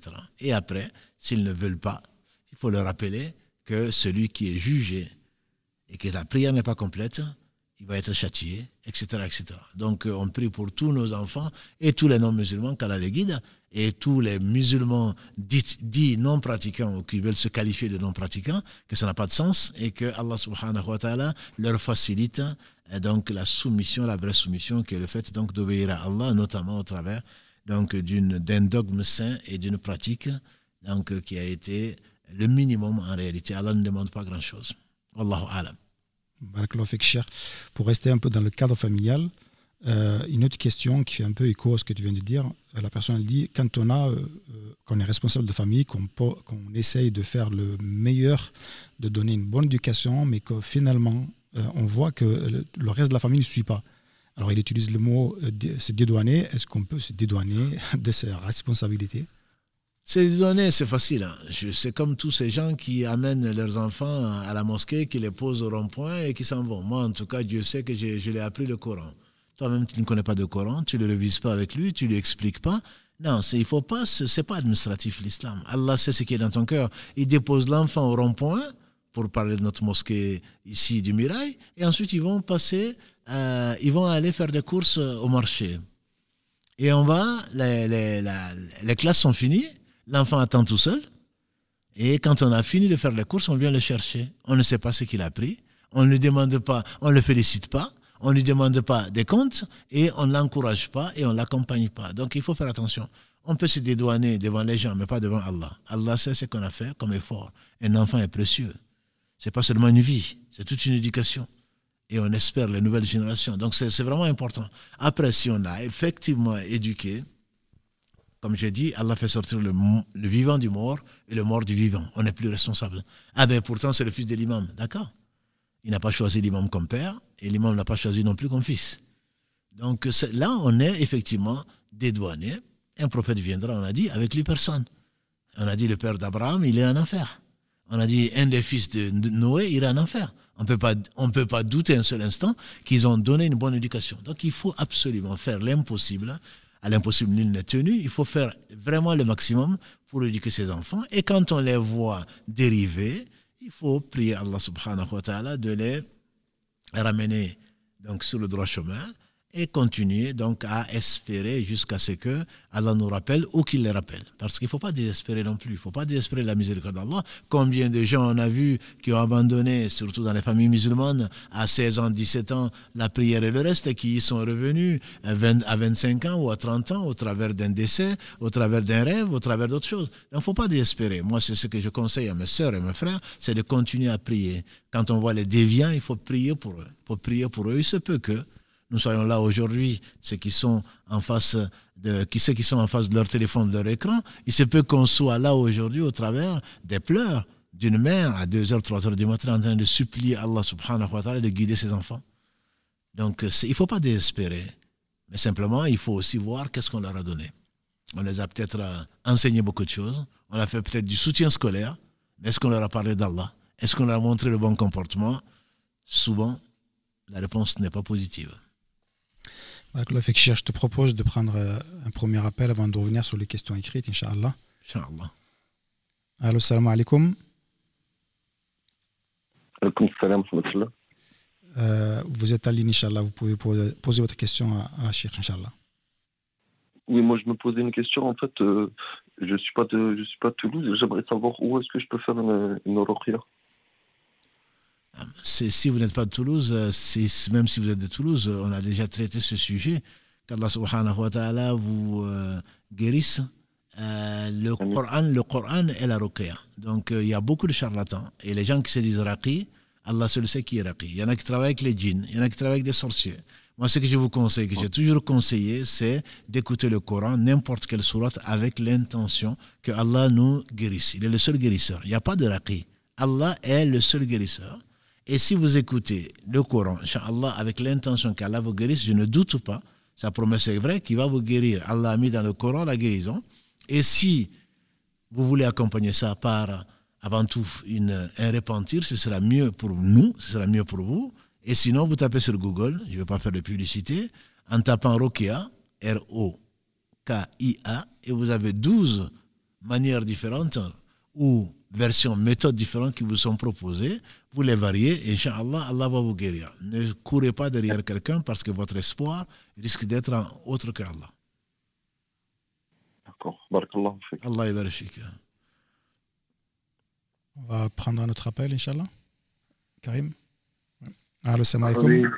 Wa alaikum salam wa rahmatullahi wa barakatuh. Je voulais passer sur, sur l'hôtel pour poser. Enfin, moi, c'était pour. Euh, rendre toutes, euh, toutes mes reconnaissances à cher euh, euh, Mamadou Dafé et ainsi que, que toute l'équipe. Quoi.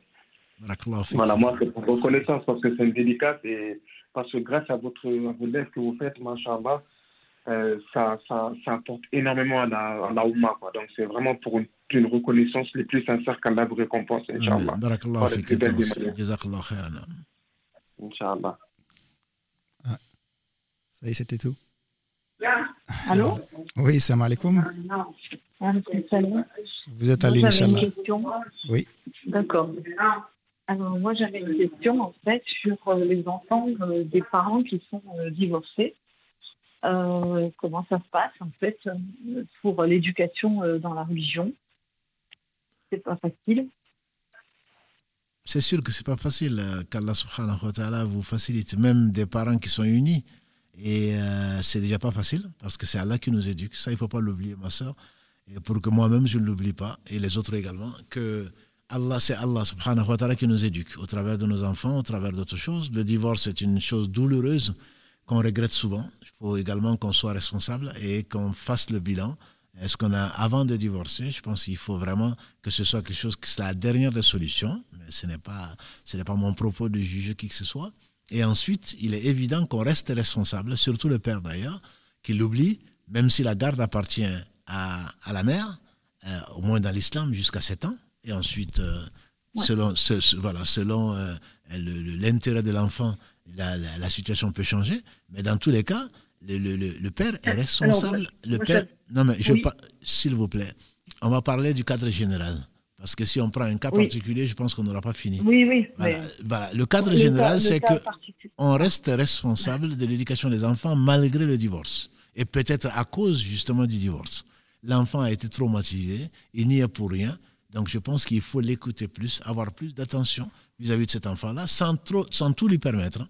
Parce que malheureusement, quand il y a le divorce, généralement, il y a une compétition entre le père et la mère, chacun essayant de faire des cadeaux à l'enfant, chacun essayant d'être laxiste pour que l'enfant le préfère par rapport à l'autre. Ça, ça c'est formellement interdit. On reste responsable devant Allah. On doit toujours parler de, la meilleure façon de la mère. Je parle de si le si c'est le père, la meilleure façon de sa mère. Et la mère doit, quelles que soient les rancunes, parler de la meilleure façon du père. Et donc, euh, il faut effectivement, il faut se concerter, coordonner et communiquer entre, avec l'ex-mari ou avec l'ex-épouse pour justement, même si on s'est remarié, pour justement assurer la meilleure éducation possible à cet enfant-là qui est déchiré entre son père et sa mère. Tout à fait. Mais euh, moi, ce que je veux dire, c'est que euh, d'abord, l'enfant est petit et il a, il a 17 mois. Ah. Et, et euh, c'est euh, donc c'est la décision du père de partir. Alors je me suis, je, me suis retrouvée seule. le, Le souci, c'est que euh, la sœur du papa est avocate et elle, euh, malheureusement, dans ce métier d'avocat, on fait tout pour que euh, le, client, leur client soit gagnant et qu'en face, ce soit perdant, sans regarder l'enfant. Et c'est pas facile. Voilà. C'est sûr qu'Allah vous, vous, euh, vous, assiste et vous apaise. Moi, je veux simplement dire que celui qui juge injustement, il sera jugé justement par Allah subhanahu wa ta'ala. Allah va le juger et il sera surpris. Donc, euh, ce n'est pas parce qu'on a un bon avocat, quand on sait qu'on est dans le faux, surtout pour un enfant. Pourquoi l'islam demande... Euh, ce n'est même pas discuté. Il n'y a même pas à aller chez un avocat pour un enfant de 17 mois, je veux dire. C'est dans l'islam, jusqu'à 7 ans, la garde appartient à la maman. Pourquoi? Parce qu'elle les a créés comme ça. Pourquoi? Parce qu'un homme, qu'est-ce qu'il va faire avec un bébé de 17 mois? Qu'est-ce qu'il Mais moi, je ne veux pas vous dire ça. Je veux vous dire que l'avocat euh, fait en sorte que le papa paye le moins possible pour l'enfant. Et je me fais avoir parce que moi, je n'ai pas les moyens d'avoir un avocat. Lui, c'est gratuit. Et voilà, en fait, je ne peux pas rentrer dans le détail, mais euh, c'est pas juste euh, de c'est pas juste de défendre euh, de l'argent illicite au détriment de la de la femme et de l'orphelin de père. Hein, c'est certain. Je veux dire, Allah est juste, il a interdit l'injustice. Donc, de toute façon, d'où que ça vienne, que ce soit son frère, que ce soit un ennemi même, l'injustice, Allah l'a interdite. Donc, on doit être juste. Et ce que je veux dire au père, s'il nous écoute, c'est que le, la pension alimentaire qu'on l'a, qui est imposée, et justement d'ailleurs, que on refuse de la payer ou qu'on la négocie, chez Allah, on ne va pas la négocier. Le père est responsable jusqu'au mariage de la fille et jusqu'à l'âge adulte de l'homme, de, du garçon. Le père est responsable de tous ses besoins. Que la loi lui dit c'est 150 euros par mois alors que lui sait que ça, ça revient à 500. Pourquoi ne pas donner 1000 euros si on a les moyens? Mais c'est ça, c'est son, son, sang, c'est son enfant. Donc comment est-ce qu'on va aller avec, euh, aller se disputer pour une pension alimentaire de ce que tu as mis au monde? Donc si tu veux dire, c'est simplement pas censé.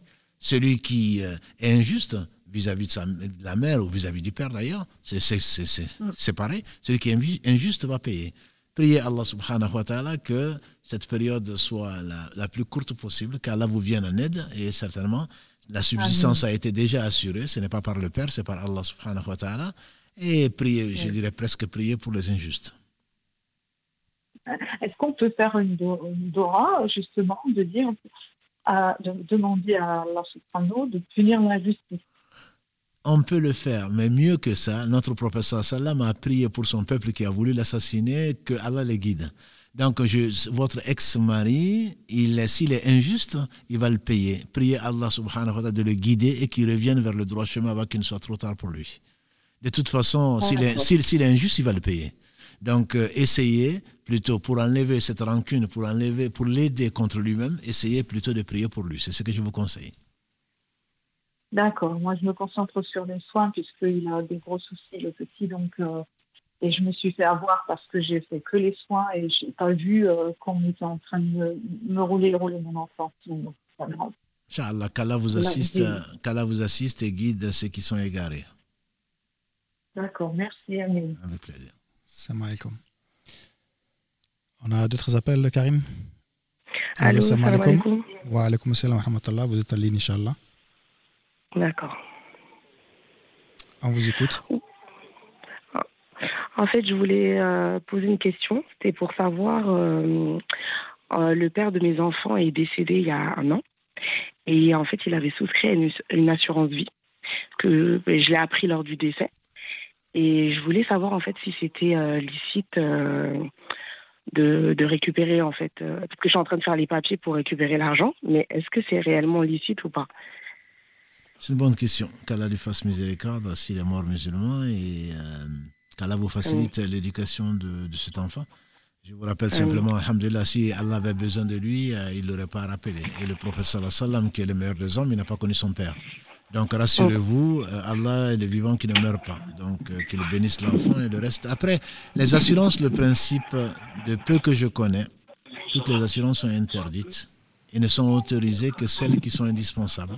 On nous demande d'avoir une assurance pour la voiture, On demande d'avoir une assurance pour, pour l'habitat, mais cela est autorisé. Et quand on doit le prendre, on le prend le minimum. Quant à l'assurance vie, à ma connaissance, c'est interdit.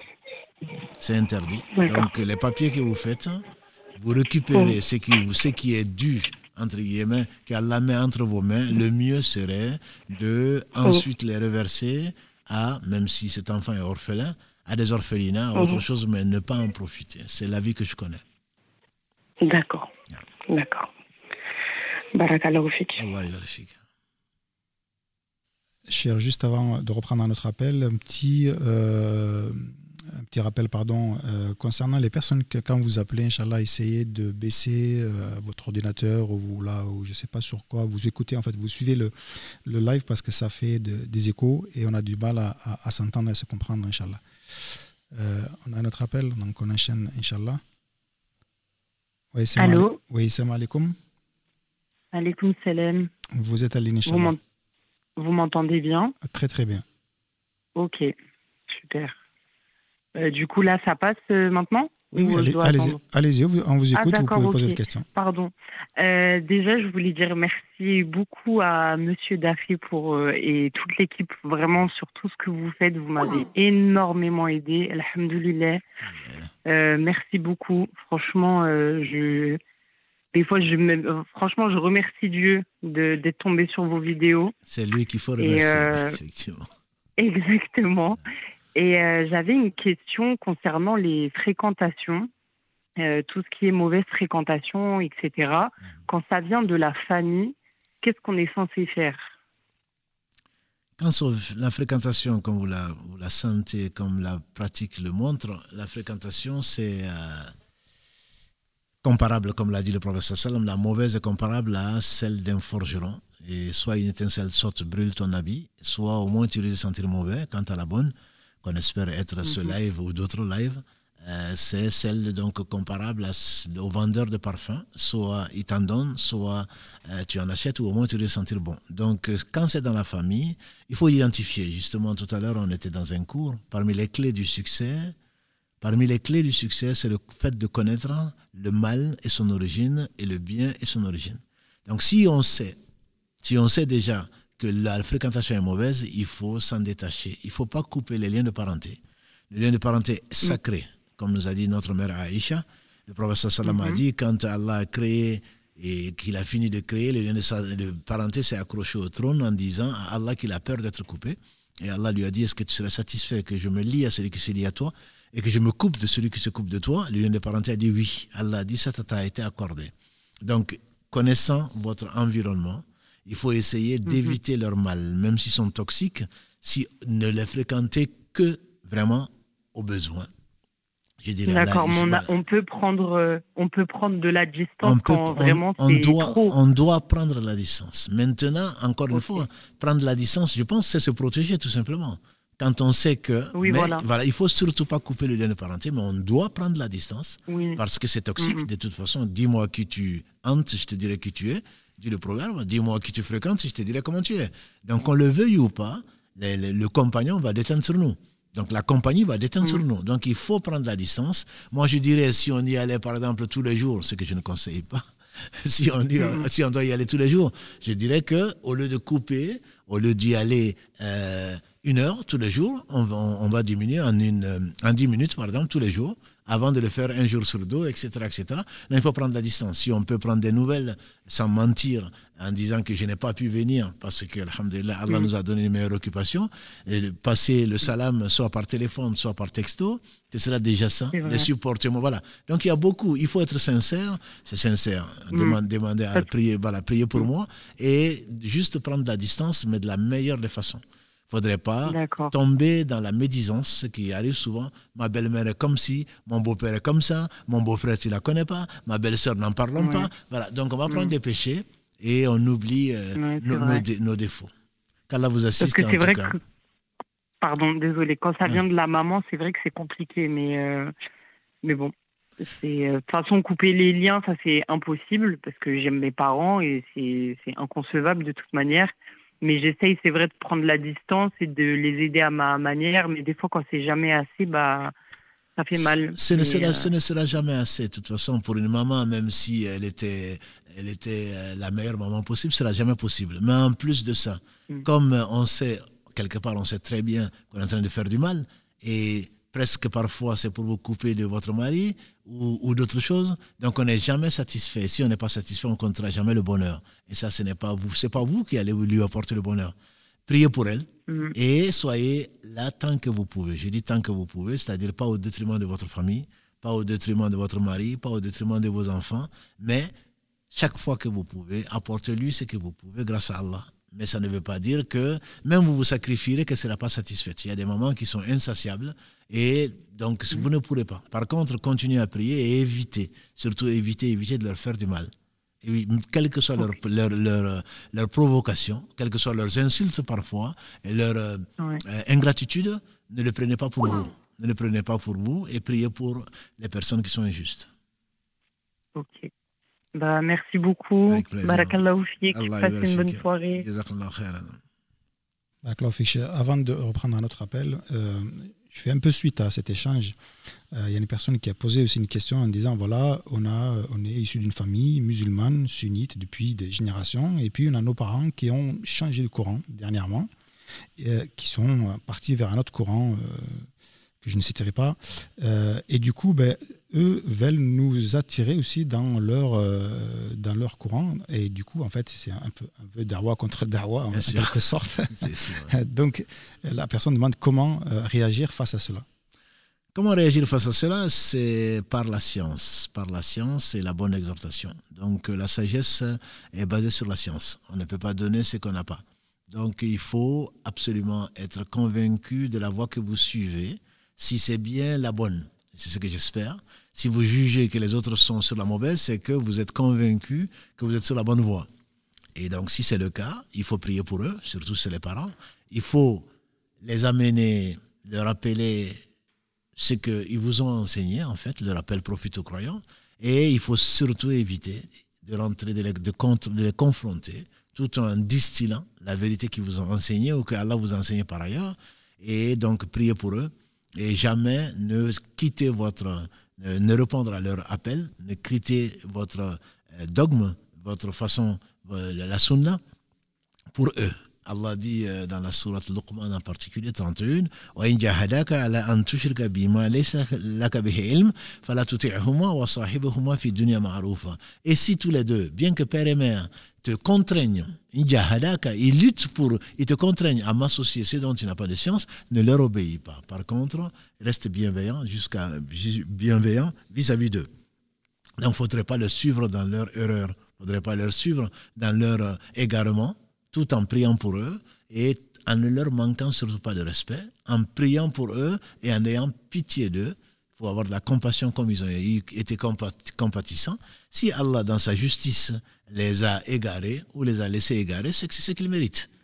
Mais par contre, il faut, comme on a dit avec euh, Ibrahim wassalam, qui priait, il faut les qualifier de la main comme avant. Ce n'est pas se t'égarer, comme on entend parfois ces jeunes filles euh, qui viennent de rentrer dans l'islam, qui viennent de découvrir l'islam. Mon père, c'est un, c'est un mécréant parce qu'il ne fait pas la prière. Ma mère, c'est ceci.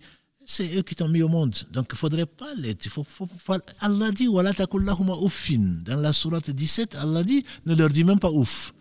Donc il faut, ma soeur, patienter. Il fait ma soeur, ou mon frère, je ne sais pas, c'est Mohamed qui a posé la question. Ma soeur, mon frère, il faut patienter, il faut prier pour eux, il faut vouloir du bien pour eux parce qu'ils t'ont ils sont fait du bien malgré toi et peut-être même malgré eux. Il faut prier pour eux, mais jamais de les traiter d'égarés, de ceci, cela, même si tu es convaincu qu'ils sont égarés. Prier Allah pour eux et les accompagner de la meilleure façon tout en restant, tout en leur faisant la dawa, notamment par ton bon comportement. Et quand ils te parlent de leur secte ou de leur déviation, tu dis, n'est-ce pas que Allah a dit ceci? N'est-ce pas que son messager dit cela? Oui, mais un tel a dit cela. Ça, c'est un tel. Et tu leur rappelles qu'on ne prend, on prend et on laisse de tout le monde, sauf de celui qui habite la tombe que vous connaissez. On parle, on parle du, du prophète Mohammed sallallahu alayhi wa sallam, mais tout en restant tout en restant dans la discussion sereine, dans le respect. Et si tu vois que ça prend des tournures, mieux vaut te taire ou mieux vaut partir, mais ta conviction doit rester la même. On va enchaîner sur un appel peut-être. Oui. Oui, salam alaikum. Vous êtes un euh, Déjà, ben, je voulais juste, euh, je voulais juste remercier le cher, voilà, parce que il a été un vrai sabab pour moi.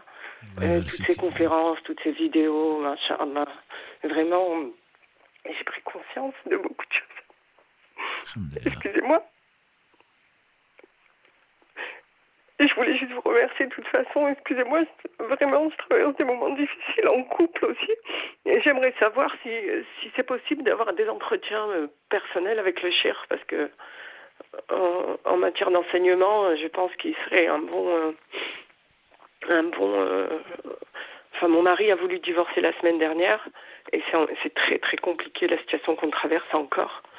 Et euh, on a des enfants également. Et j'aimerais savoir si c'est possible de, de pouvoir avoir un entretien privé. Parce que déjà, c'est déjà pas évident de parler en public.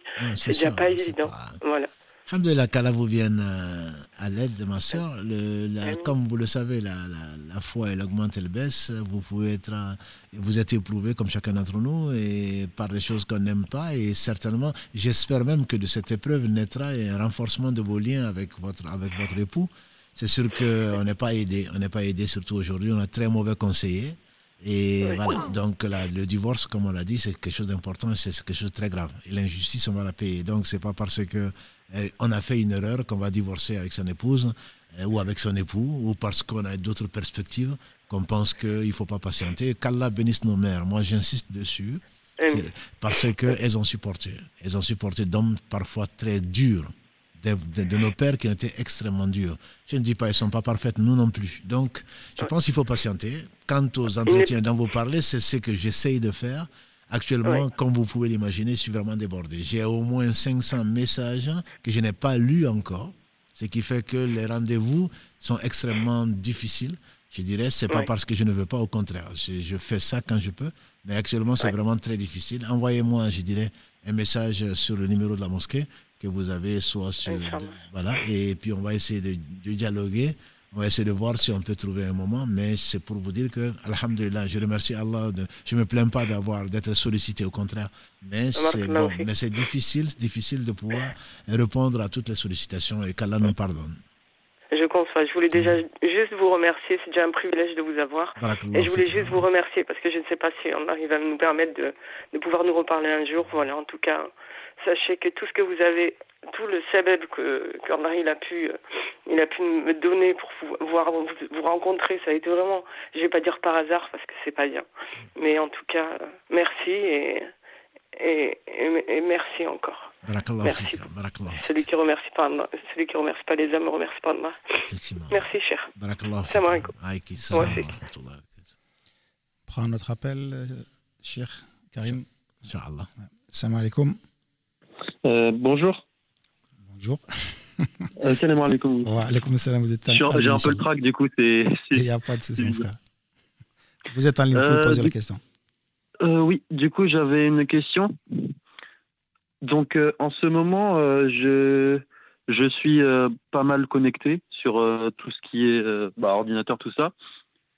Et je joue à des jeux, donc des jeux de rythme. Et le fait est que dans les jeux de rythme, il y a de la musique, comme vous savez, mais je coupe la musique, sauf que j'ai peur qu'il y ait des paroles euh, dans les chansons, par exemple, qui peuvent être euh, blasphématoires. Du coup, j'aimerais savoir si couper la musique et tout ce qui pourrait être haram, bah c'est, ça rend le jeu licite, ou alors si juste je devrais m'en, m'en passer. Alhamdulillah, tu tu sais certainement euh, mieux que moi, c'est dans cette affaire quelle est la bonne réponse. Si tu poses la question, c'est que tu as un doute dessus. Et le professeur Salam a dit à son petit-fils, Ali ibn Hassan, Hassan plutôt ibn Ali, qu'elle a l'agréé ainsi que son père, abandonne ce qui te met dans un doute pour ce qui ne t'y met pas. Je ne suis pas du tout contre les jeux, simplement je pense que tu sais combien on devient accro le minimum, c'est effectivement de couper la, musique, de couper des paroles qui pourraient être blasphématoire et également de se contrôler. Si c'est pour jouer quelques minutes, et généralement on est accro, et il y a des gens qui perdent des heures et des heures, et tu dois savoir que le temps est précieux. Je dirais même le temps c'est la vie. Tout temps que tu passes en dehors, le professeur n'a-t-il pas dit, n'est-ce pas que le monde est maudit? Maudit ce qu'il contient, sauf le rappel d'Allah, c'est qu'il peut lui être assimilé, l'enseignant et l'élève. Donc si tu peux diminuer, tu es accro, tu es accro, comme beaucoup d'entre nous. Tu es accro, donc mm. si tu peux diminuer ce temps-là, progressivement en tout cas. Si Allah te donne la force de l'abandonner, moi je te dirais abandonne-le, fais, quelque chose qui te sera utile demain. Ces jeux ne t'apporteront pas grand-chose, ni ici ni là-bas. On va te dire ça te détend. Il n'y a pas meilleure détente que la méditation. Il n'y a pas meilleure détente que la méditation sur le Coran. Il n'y a pas de meilleure détente. Voilà. Donc, on, te on nous enseigne ça, c'est assez à la mode. Donc, moi, je te conseille de te, de te sévrer pas passer par un, par un centre, bien sûr, euh, de sévrage, mais je te conseille de diminuer ça pour ne pas dire si Allah te donne la force d'arrêter, ce serait bien mieux. Je connais quelqu'un qui aimait beaucoup euh, la musique et finalement qui est devenu euh, un, bon un bon récitateur du Coran. Voilà, donc je, voilà. moi je te le conseille, je te propose mieux pour remplacer tes jeux vidéo. D'accord. Et qu'Allah t'assiste. Allah y À vous aussi, barakallahu Allah y euh, cher, une, une, petite question avant de peut-être prendre un autre appel. On a encore un peu de temps avant le Maghreb, Inch'Allah. Euh, justement, quand on veut faire la darwa, c'est peut-être aussi important de connaître les personnes à qui euh, on va s'adresser. Une personne, elle pose la, la question suivante, c'est quelle est la différence entre un ignorant et un égaré? Un ignorant et un égaré. Je dirais que l'égaré, il est ignorant. Il est ignorant. Il y a deux catégories les gens qui ne sont pas sur la voie droite, c'est pas moi qui le dis, c'est Allah qui le dit dans la première sourate, la Fatiha. Ihdina al-mustaqim, al-ladhina an'amta alayhim, guide-nous dans le droit chemin, le chemin de ce que tu as agréé, ce que tu as agréé, non de ceux qui ont couru colère, ni des égarés. En couru colère, on dit c'est pas les ignorants, bien qu'ils soient ignorants. En couru colère, c'est ceux qui savent et qui ne pratiquent pas. Donc, cela, nous, on ne les appelle pas des ignorants. Mais en réalité, si on va au fond des choses, celui qui désobéit à Allah, celui qui ne lui obéit pas, est un ignorant. Parce qu'il ne connaît pas Allah. Il ne connaît pas la gravité de ce qu'il fait. Il ne connaît pas l'importance de ce qu'il a raté. Donc, c'est un ignorant. Mais bon, on appelle ignorant celui qui ne sait pas. Les égarés, c'est ceux qui sont ignorants. C'est-à-dire qu'ils suivent un chemin qui n'est pas le chemin droit. Donc, ils sont égarés. Donc, ils sont ignorants du vrai chemin. Voilà. Donc, euh, si tu me dis différence entre un ignorant et un égaré, je dirais que tout égaré est ignorant. Mais je dirais aussi que tout désobéissant, c'est l'unanimité. On dit des compagnons du prophète sallam, toute personne qui désobéit à Allah est forcément une personne ignorante. Mais, dans, ça, c'est autre chose. Ignorante donc des conséquences de sa désobéissance. Mais l'égaré est plus ignorant dans la mesure où il pense être dans le bien, alors qu'en réalité, il est dans le mal et il ne le sait même pas. Il ne le sait même pas. Et donc, Allah nous guide vers ce qu'il aime et agrée. On a un appel, Karim On va prendre un autre, appel. Salam alaikum. Salam alaikum wa rahmatullahi wa barakatuh. Salam wa rahmatullahi wa barakatuh. Je réitère mes remerciements pour euh, vos différentes démarches et toutes les, euh, enfin tout le bien que vous nous procurez. Alors moi ma question, euh, ça va, ça va, elle va se situer au niveau du, du mariage. L'idée c'est, alors est-ce qu'il est possible de, de, de, se marier à une personne en ne vivant pas sur le même toit? Je m'explique. Cette personne là a des enfants mhm. et habite chez elle et le mari aussi euh, a une maison, on va dire un F3, mais qui ne peut pas contenir euh, la femme et ses enfants. Dans un premier temps, est-ce qu'il est possible qu'on se marie et qu'on fasse des allées et venues l'un chez l'autre jusqu'à ce qu'on ait une meilleure situation, un, un, plus grand appartement? Mais ça peut durer un an, deux ans, trois ans, six mois. Enfin, donc, euh, je voulais savoir, est-ce que c'était faisable déjà de se marier dans ce cas de figure? Non, il n'y a, aucun, a aucune contre-indication. Euh, le mariage est un contrat. Si c'est convenu au début, pas parce que je veux me cacher aux gens et je ne veux pas que tu viennes avec moi. S'il y a de la confiance et que la femme donne les droits au mari et que le, le mari donne les droits à la femme, que c'est convenu entre eux, il n'y a aucune interdiction. Simplement, il faudrait faire attention que la situation ne perdure pas parce que, comme dit le proverbe, loin des, loin des yeux, loin du cœur. euh, je ne dis pas que bon, parfois c'est même mieux de, ne pas l'avoir à côté, mais si euh, voilà, si on se voit que je dirais une fois, une fois par semaine, il se peut que le reste de la semaine on pense pas assez à la personne, même si on lui envoie le texto, même si on se téléphone, mais l'avoir plus proche, on a besoin d'attention, on a besoin de savoir qu'est-ce qui est arrivé à la personne, etc. Donc il est clair que la distance peut créer, des, on peut créer des soucis. Donc il faudrait, si la personne est d'accord, si la personne euh, accepte, et on doit donc compenser, essayer de compenser au moins cette séparation qu'on espère euh, temporaire par euh, d'autres choses, de, donc d'autres marques d'attention pour éviter que Satan ne rentre et nous fasse interpréter ou nous fasse oublier donc nos devoirs. Sinon, non, non, c'est permis, il n'y a pas de discussion dessus. Si c'est de la part, si c'est convenu, il n'y a pas de, a pas de souci, c'est possible. D'accord. Merci beaucoup, cher. Vraiment, merci beaucoup. La, la, réponse est très libératrice. Merci beaucoup et bonne continuation. Salam alaikum. Salam wa Toi aussi. Hein. Votre appel Allez. Allô, salam alaikum. Allô, allô? Il a tout coupé.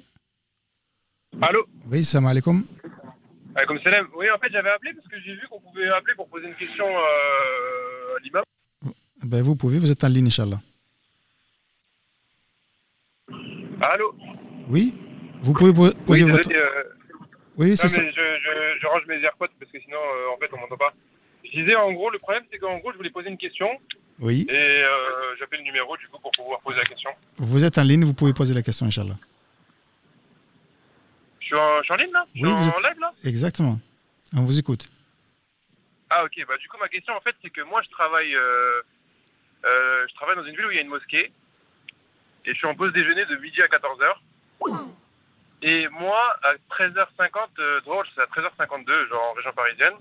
Et à chaque fois je vais pour prier dehors à la mosquée. Sauf que j'arrive toujours au moment où il fait l'Eden et quand ils font l'Eden ils prient à 14h15, 14h10 et moi, je ne peux pas me permettre, avec le travail, d'être trop, trop, en retard. Donc, est-ce que si je prie au moment euh, entre l'Aden et le moment où ils vont prier euh, les autres, le deuxième Eden, et que je pars de la mosquée, genre, je suis euh, valide ou pas? Alhamdulillah, c'est déjà une très bonne chose de penser à aller prier avec les autres, mais c'est les autres qui ont pris cette décision qui, que je comprends, parce qu'ils ont décidé que, pour des raisons probablement sages, mais effectivement, une fois qu'ils appellent à la prière, tu peux, faire, tu peux faire ta prière, il n'y a aucune discussion entre les savants, c'est permis et la prière est valide. Il n'y a pas de souci, tu ne vas pas t'amener euh, des problèmes, euh, tu ne vas pas les attendre, ils n'ont pas les mêmes soucis. D'ailleurs, le prophète nous a dit que quand on est imam, de faire court, parce que parmi nous, il y a des gens qui sont pressés, il y a des voyageurs, il y a des malades, il y a des enfants, etc. Donc, justement, on doit faciliter les choses. Mais ils doivent avoir des raisons que je ne connais pas. Dans tous les cas, une fois qu'on appelle à la prière, tu, même s'il n'a pas fini d'appeler à la prière, mais je te conseille quand même de répéter derrière l'imam, d'attendre euh, le mot adin, d'attendre après. Tu peux faire ta prière, il n'y a aucun souci. Donc je suis entre les deux appels et après moi je pars, euh, je sors avant que les autres commencent à prier. Absolument, tu n'as, tu n'as aucun souci et qu'Allah récompense ta, ta, ta, fermeté ou ton souci de venir prier à la mosquée. Et je peux poser juste rapidement, juste pour compléter ma question. Et si jamais je rentre et je prie avant qu'il fait le premier Eden et que pendant que je prie il fait l'Eden, je fais quoi? Et tu fais quoi? Tu, tu, tu, arrêtes et tu recommences parce que ça veut dire que quand il fait la donne, et ça veut dire que l'heure vient de rentrer et la prière avant l'heure n'est pas valide. Donc si tu rentres, tu, tu, as commencé, euh, si tu entends la danse, ça veut dire que ce que tu as fait, tu l'as fini peut-être. Si tu as déjà commencé, tu as déjà une raka, tu l'as fini, et ensuite tu dis salam alaikum, tu l'as fini, j'entends. Si tu finis la deuxième raka, tu dis salam alaikum et tu recommences, ou plutôt tu commences ta prière du devant, Inch'Allah. D'accord, Allah yarfik. Alayka assalam wa. Je te propose de prendre un dernier appel, Inch'Allah. Euh, après, j'aurai peut-être une question euh, écrite à te poser. Inch'Allah, on terminera. Allô, salam alaikum. Alaikum salam rahmatullah. Bienvenue, vous êtes en direct, Inch'Allah.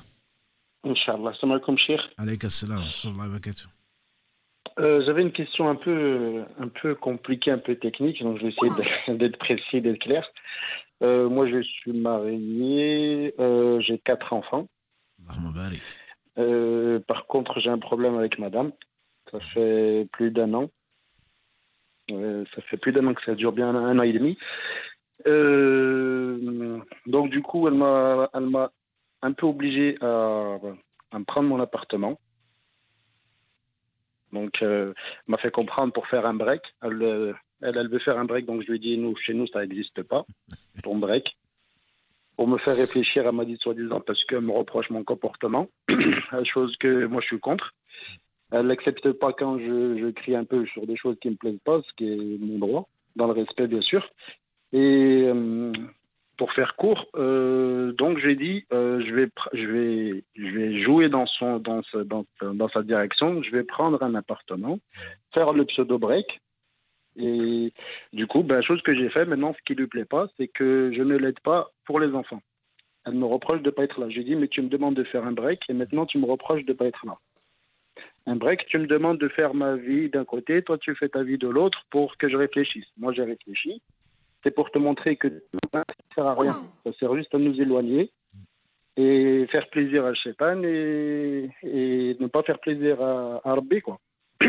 Et euh, le problème, moi, ce que je veux savoir, c'est que dans la logique des choses, euh, elle me dit de rester, par exemple, toute la semaine euh, du lundi au vendredi euh, dans mon appartement et le week-end qu'on se voit la journée pour les enfants, pour qu'ils me voient quand même les enfants. Mais le souci, ce que je lui ai dit, je lui ai dit le problème, c'est que toi, dans cette condition-là, on vit dans le haram, logiquement. Pour moi, moi, je ne sais pas si je me trompe, mais je lui ai fait comprendre, je lui ai dit on vit dans le haram parce que euh, ça voudrait dire que tu me coupes de mes droits intimes avec toi, tu me coupes de tout, et au final, tu veux que je reste ton mari. Et ça, ça me fait beaucoup de mal. Je lui dis, moi, je ne veux pas faire du haram avec toi. Tu me demandes après de rester avec toi et les enfants. Je ne peux pas vivre avec une femme qui n'est pas la mienne. Euh, je comprends ta situation. Bon, pour euh, essayer de résumer et de faire assez vite, c'est pas de haram. Hein. C'est pas de haram. C'est qu'elle fait haram. Mais pas, vous ne vivez pas dans le haram, elle reste ton épouse. Tant que tu n'auras pas divorcé, toute, toute relation que tu peux avoir avec elle est licite, est une relation valide. Donc n'utilise pas tellement le haram pour ça. Tu es dans ton droit, c'est ton épouse. Tant que tu n'auras pas divorcé, c'est ton épouse. Par contre, ce qu'elle fait, le professeur Sallam euh, nous a mis en garde, notamment pour des raisons, pour, pour des relations intimes, etc. Et la gravité est terrible, quoi. C'est la malédiction des anges. si elle te pousse, bon, c'est ta version que j'ai entendue, je ne doute pas de ta version, hein, mais je veux simplement dire, si elle écoute, qu'elle dise pas, ça y est, on écoute, voilà, monsieur, on ne m'écoute pas. Moi, je ne suis pas un juge. Juste, je suis ton frère, voilà, je suis ton frère, j'essaie de te conseiller. Et moi, je pense que tu as bien fait. Je pense que tu as bien fait d'essayer. Parce que le divorce, comme on l'a vu tout à l'heure avec la soeur, elle, lui facilite, le divorce est terrible. Avec quatre enfants, n'en parlons pas. N'en parlons pas. Et il y a une femme, certainement vous connaissez l'histoire, j'ai dû la raconter, qui a divorcé ensuite, qui a dit maintenant je sais à quoi sert un mari, au moins il servait à me faire sortir de la poubelle. Donc malheureusement, voilà, c'est quand il est parti qu'on se rend compte qu'on n'a pas besoin du mari que pour, pour, euh, pour ceci ou cela. Donc euh, ça peut être un break si vraiment tu, tu, as tout essayé et que tu veux donner une chance à ce, à ce couple de, de perdurer. Moi, mhm. je pense que tu as eu raison d'essayer. Après, si elle voit que ça ne marche pas, mais ça ne marche pas. Je pense que c'est pas que c'est quelque chose qui doit être éphémère, qui doit être ponctuel. Et si maintenant elle a fait son break, elle a réfléchi, tu as réfléchi, je pense qu'il faut revenir ensemble pour le bien de tout un chacun, ou alors il faut se séparer. Donc, euh, effectivement, te priver, te priver de tes enfants et d'elle-même pendant cinq jours et revenir le week-end, c'est pas, c'est pas, surtout, surtout que ce n'est pas décidé de façon euh, conscientielle. C'est elle qui impose ça. À ma, connaissance, elle, n'est pas, elle n'est pas du tout dans son droit.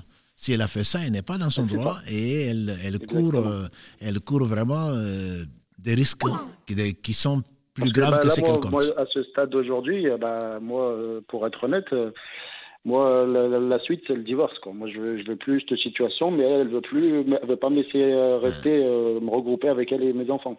Non, ça, c'est n'est pas raisonnable. C'est pas raisonnable. Par contre, avant de divorcer, moi, je te conseillerais de prier, ce que tu fais certainement, de prier Allah pour le mieux, d'adoucir son cœur et de passer par son tuteur, de passer par ses amis, de passer par ses parents, en disant voilà une situation que je n'approuve pas, voilà une situation qu'on m'a imposée, et je, je vous préviens que je ne pourrai pas durer comme ça. Je lui donne une semaine, je lui donne un mois, je lui donne un an, c'est probablement pas un an, mais je lui donne tant de temps. Si elle ne revient pas sur sa décision, moi je vais prendre, des je vais prendre ma décision.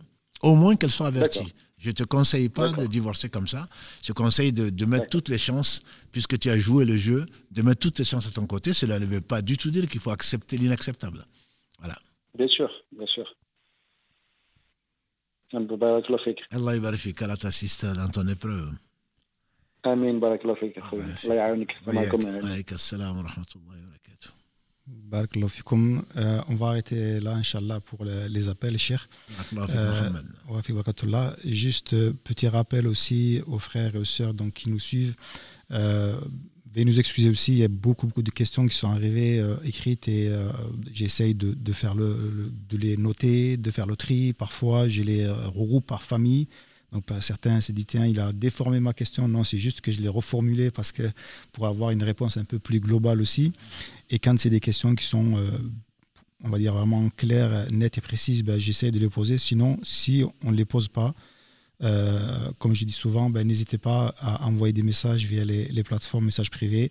Envoyez par, mail aussi si vous voulez contact toulouse.fr mais comme a dit Cher tout à l'heure, il reçoit énormément de messages. Donc soyez patient, Inch'Allah, parce que certaines questions aussi nécessitent peut-être des recherches, nécessitent aussi euh, peut-être le temps de formuler une réponse. Donc euh, surtout, ne mettez pas un point d'interrogation quand on ne vous répond pas.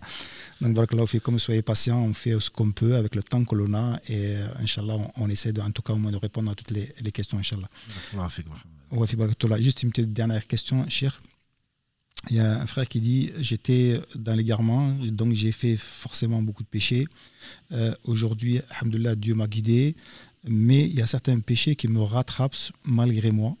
Euh, quel comportement devrais-je avoir face à, ça? Est-ce que c'est peut-être pas aussi une opportunité de faire la darwa à ces personnes qui reviennent le voir avec ces péchés-là, peut-être? Alhamdulillah, c'est Allah qui guide. Donc après l'égarement, Allah t'a guidé. C'est ce qu'on souhaite pour tout un chacun, musulman ou non musulman d'ailleurs. Après, si ça te rattrape, le problème c'est que bon, il faut vraiment se repentir. Le repentir, c'est arrêter. C'est arrêter, grâce à Allah. C'est regretter, sincèrement. Et Allah seul sait qui est sincère. Et décider de ne plus jamais le refaire. Donc bon, nous, on fait le repentir, entre guillemets. On garde toujours le numéro euh, du contact, au cas où. Non, c'est juste pour lui rendre service. Non on passe toujours, euh, on traîne, comme disent les jeunes, toujours dans les mêmes quartiers, toujours dans les mêmes endroits. Si on retrouve, si le passé te rattrape, non, change d'endroit, carrément si tu peux. Et change tes habitudes, justement pour éviter d'être attiré. Nous sommes des hommes, nous sommes faibles. Donc on est tombé dans un péché parce qu'on a été faible. Et c'est pas parce qu'on est revenu du péché qu'on va être fort. On reste faible. Notre ennemi, il est faible, certes, comme Allah l'a créé, mais en même temps, enfin plutôt ses plans sont faibles, comme Allah nous le dit, mais en même temps, il est il est déterminé. Donc il ne va pas nous laisser tranquille. Moi, je te dis, change tes habitudes. Change tes habitudes. Reviens vers Allah. Chaque fois que tu y penses, efface les numéros. Évite les endroits où tu peux les rencontrer. Ne pense pas au travers de la dawa. Combien de gens au travers de la dawa sont tombés dans la fornication? Non, non, mais sinon, mais moi je me connais. Non, celle-là, non, jamais. Non, celui-là, non, non, c'est vraiment pour Allah. Je l'appelle à l'islam et puis après ça finit ailleurs. Donc ne te fais pas confiance. Celui qui se fait confiance, fait confiance à Shaitan. Nous avons été, Allah dit dans la sourate 4, verset 28, et l'homme a été créé faible, la femme aussi. Donc se retrouver pour lui faire la dawa, moi je veux bien. Mais je ne suis pas, je peux pas te garantir que tu vas y arriver. Parce qu'elle va te faire la dawa. Ou il va te faire la dawa, c'est pareil. Tes anciennes habitudes, ah tu, oui, maintenant tu fais le beau, maintenant tu fais le pieux, alors que ah, ben, ah oui, il y a telle personne qui te passe le salam. Alors ça y est, ça va commencer à revenir. Shaitan, il va te pousser. Ah oui, d'ailleurs, il dit qu'il a perdu ton numéro. Est-ce que quel est ton nouveau numéro Etc. etc. Si tu fréquentes les mêmes, on a vu la sœur qu'Allah lui, lui, facilite, la mauvaise compagnie, a dit le prophète sallallahu alayhi wa sallam, c'est l'exemple du forgeron. Soit une étincelle saute, elle brûle ton habit, soit au moins tu risques de sentir mauvais. Donc il faut éviter, quand on veut se repentir, et Allah seul sait, Allah t'a tendu la main pour que tu puisses te repentir. Si tu veux vraiment te repentir, mon frère, il faut te repentir. Essaye d'aller, essaye d'être sincère, va jusqu'au bout. Ne garde ni numéro, ni contact. Si c'est un mauvais contact, si c'est un mauvais numéro, ne le fais pas. Si tu le fais, c'est Satan qui te laisse espérer que non, non, maintenant ça y est, tu es, tu es guéri. Tu es guéri de quoi? Tu n'es pas guéri du péché. Tu n'es pas guéri des tentations. Non. Non, ça, je, te le, je te le déconseille, honnêtement, de faire des, des dawa, de l'appel, dans des conditions qui ne sont pas légiférées. Tu vas appeler quelqu'un et c'est Shaitan qui va t'appeler. Donc on va se faire la dawa comme cette famille, les parents sont égarés, les parents leur font la dawa, et ils veulent faire la dawa aux parents, mais là les, parents sont obligés, tu es obligé de vivre avec tes parents, tu es obligé de vivre donc avec eux et tu leur fais la dawa. Mais là, dans les conditions où tu étais dans le péché, je ne te conseille pas de revenir vers les mêmes personnes en leur essayant de faire la dawa. Je ne te conseille pas, en tout cas. Parce que c'est la tentation est là, et tu es faible comme je le suis, comme nous le sommes, et qu'Allah subhanahu wa ta'ala nous préserve donc des conséquences de nos péchés. Barakallahu cher. On va s'arrêter là. Je te propose juste peut-être d'annoncer le, le, live exceptionnel de, de lundi, Inch'Allah. Justement, c'est à ça que je pensais. Je me pensais que tu allais l'annoncer. Donc, euh, Alhamdulillah, euh, Allah nous a permis donc d'organiser lundi, comme ici en France, en tout cas, c'est férié. Lundi à la même heure, 19h30, on a déjà publié euh, sur les réseaux un live spécial, pas parce qu'on n'a pas déjà traité. On, a, on mettra on a déjà, on mettra les références, même ça a été donné, sur quatre comme d'épisodes, les détails du Hajj, mais c'est pas ça, mais on veut rappeler l'importance de cela et répondre à vos questions sur le Hajj. Pour celui qui écrit que tout le monde connaît le Hajj, ça m'étonnerait. Et les savants ne sont pas là pour rien, et le rappel profite aux croyants. Donc on veut aussi en même temps vous proposer, puisque ce n'est pas, bien que ce soit une mosquée de Toulouse, ce qu'on veut, et vous êtes très nombreux, qu'Allah bénisse votre temps et bénisse euh, vos, familles. Euh, vous êtes très nombreux à nous suivre, donc on veut également que plus de personnes, on a beaucoup plus de, frères et de sœurs qui suivent par rapport à l'année dernière, et allez cliquer sur les liens qu'on vous a donnés. On a fait quatre ou cinq émissions dessus, et on va mettre sur notre site internet également donc les liens vers le kit du pèlerin, où vous avez des textes qui expliquent dans le détail l'aspect technique donc euh, des piliers du Hajj et le reste. Donc on va résumer juste ces piliers-là et en vous renvoyant donc sur notre site internet, euh, une fois qu'on l'aura mis d'ici lundi, on vous mettra le kit, ce dont tu as besoin pour le pèlerinage. Et on vous renvoie également donc aux, vidéos, mais ça fait des heures. Mais au moins résumer, Inch'Allah, et prendre également vos questions. C'est ce qu'on a voulu partager avec vous, tout en vous précisant que, contrairement aux émissions du samedi, ces questions ne concerneront, Inch'Allah, que le Hajj. C'est vraiment pour accompagner nos frères et nos sœurs pèlerins et qu'ils pensent à nous, Inch'Allah, et que Allah nous fasse profiter de la science qu'on aura pu leur apporter.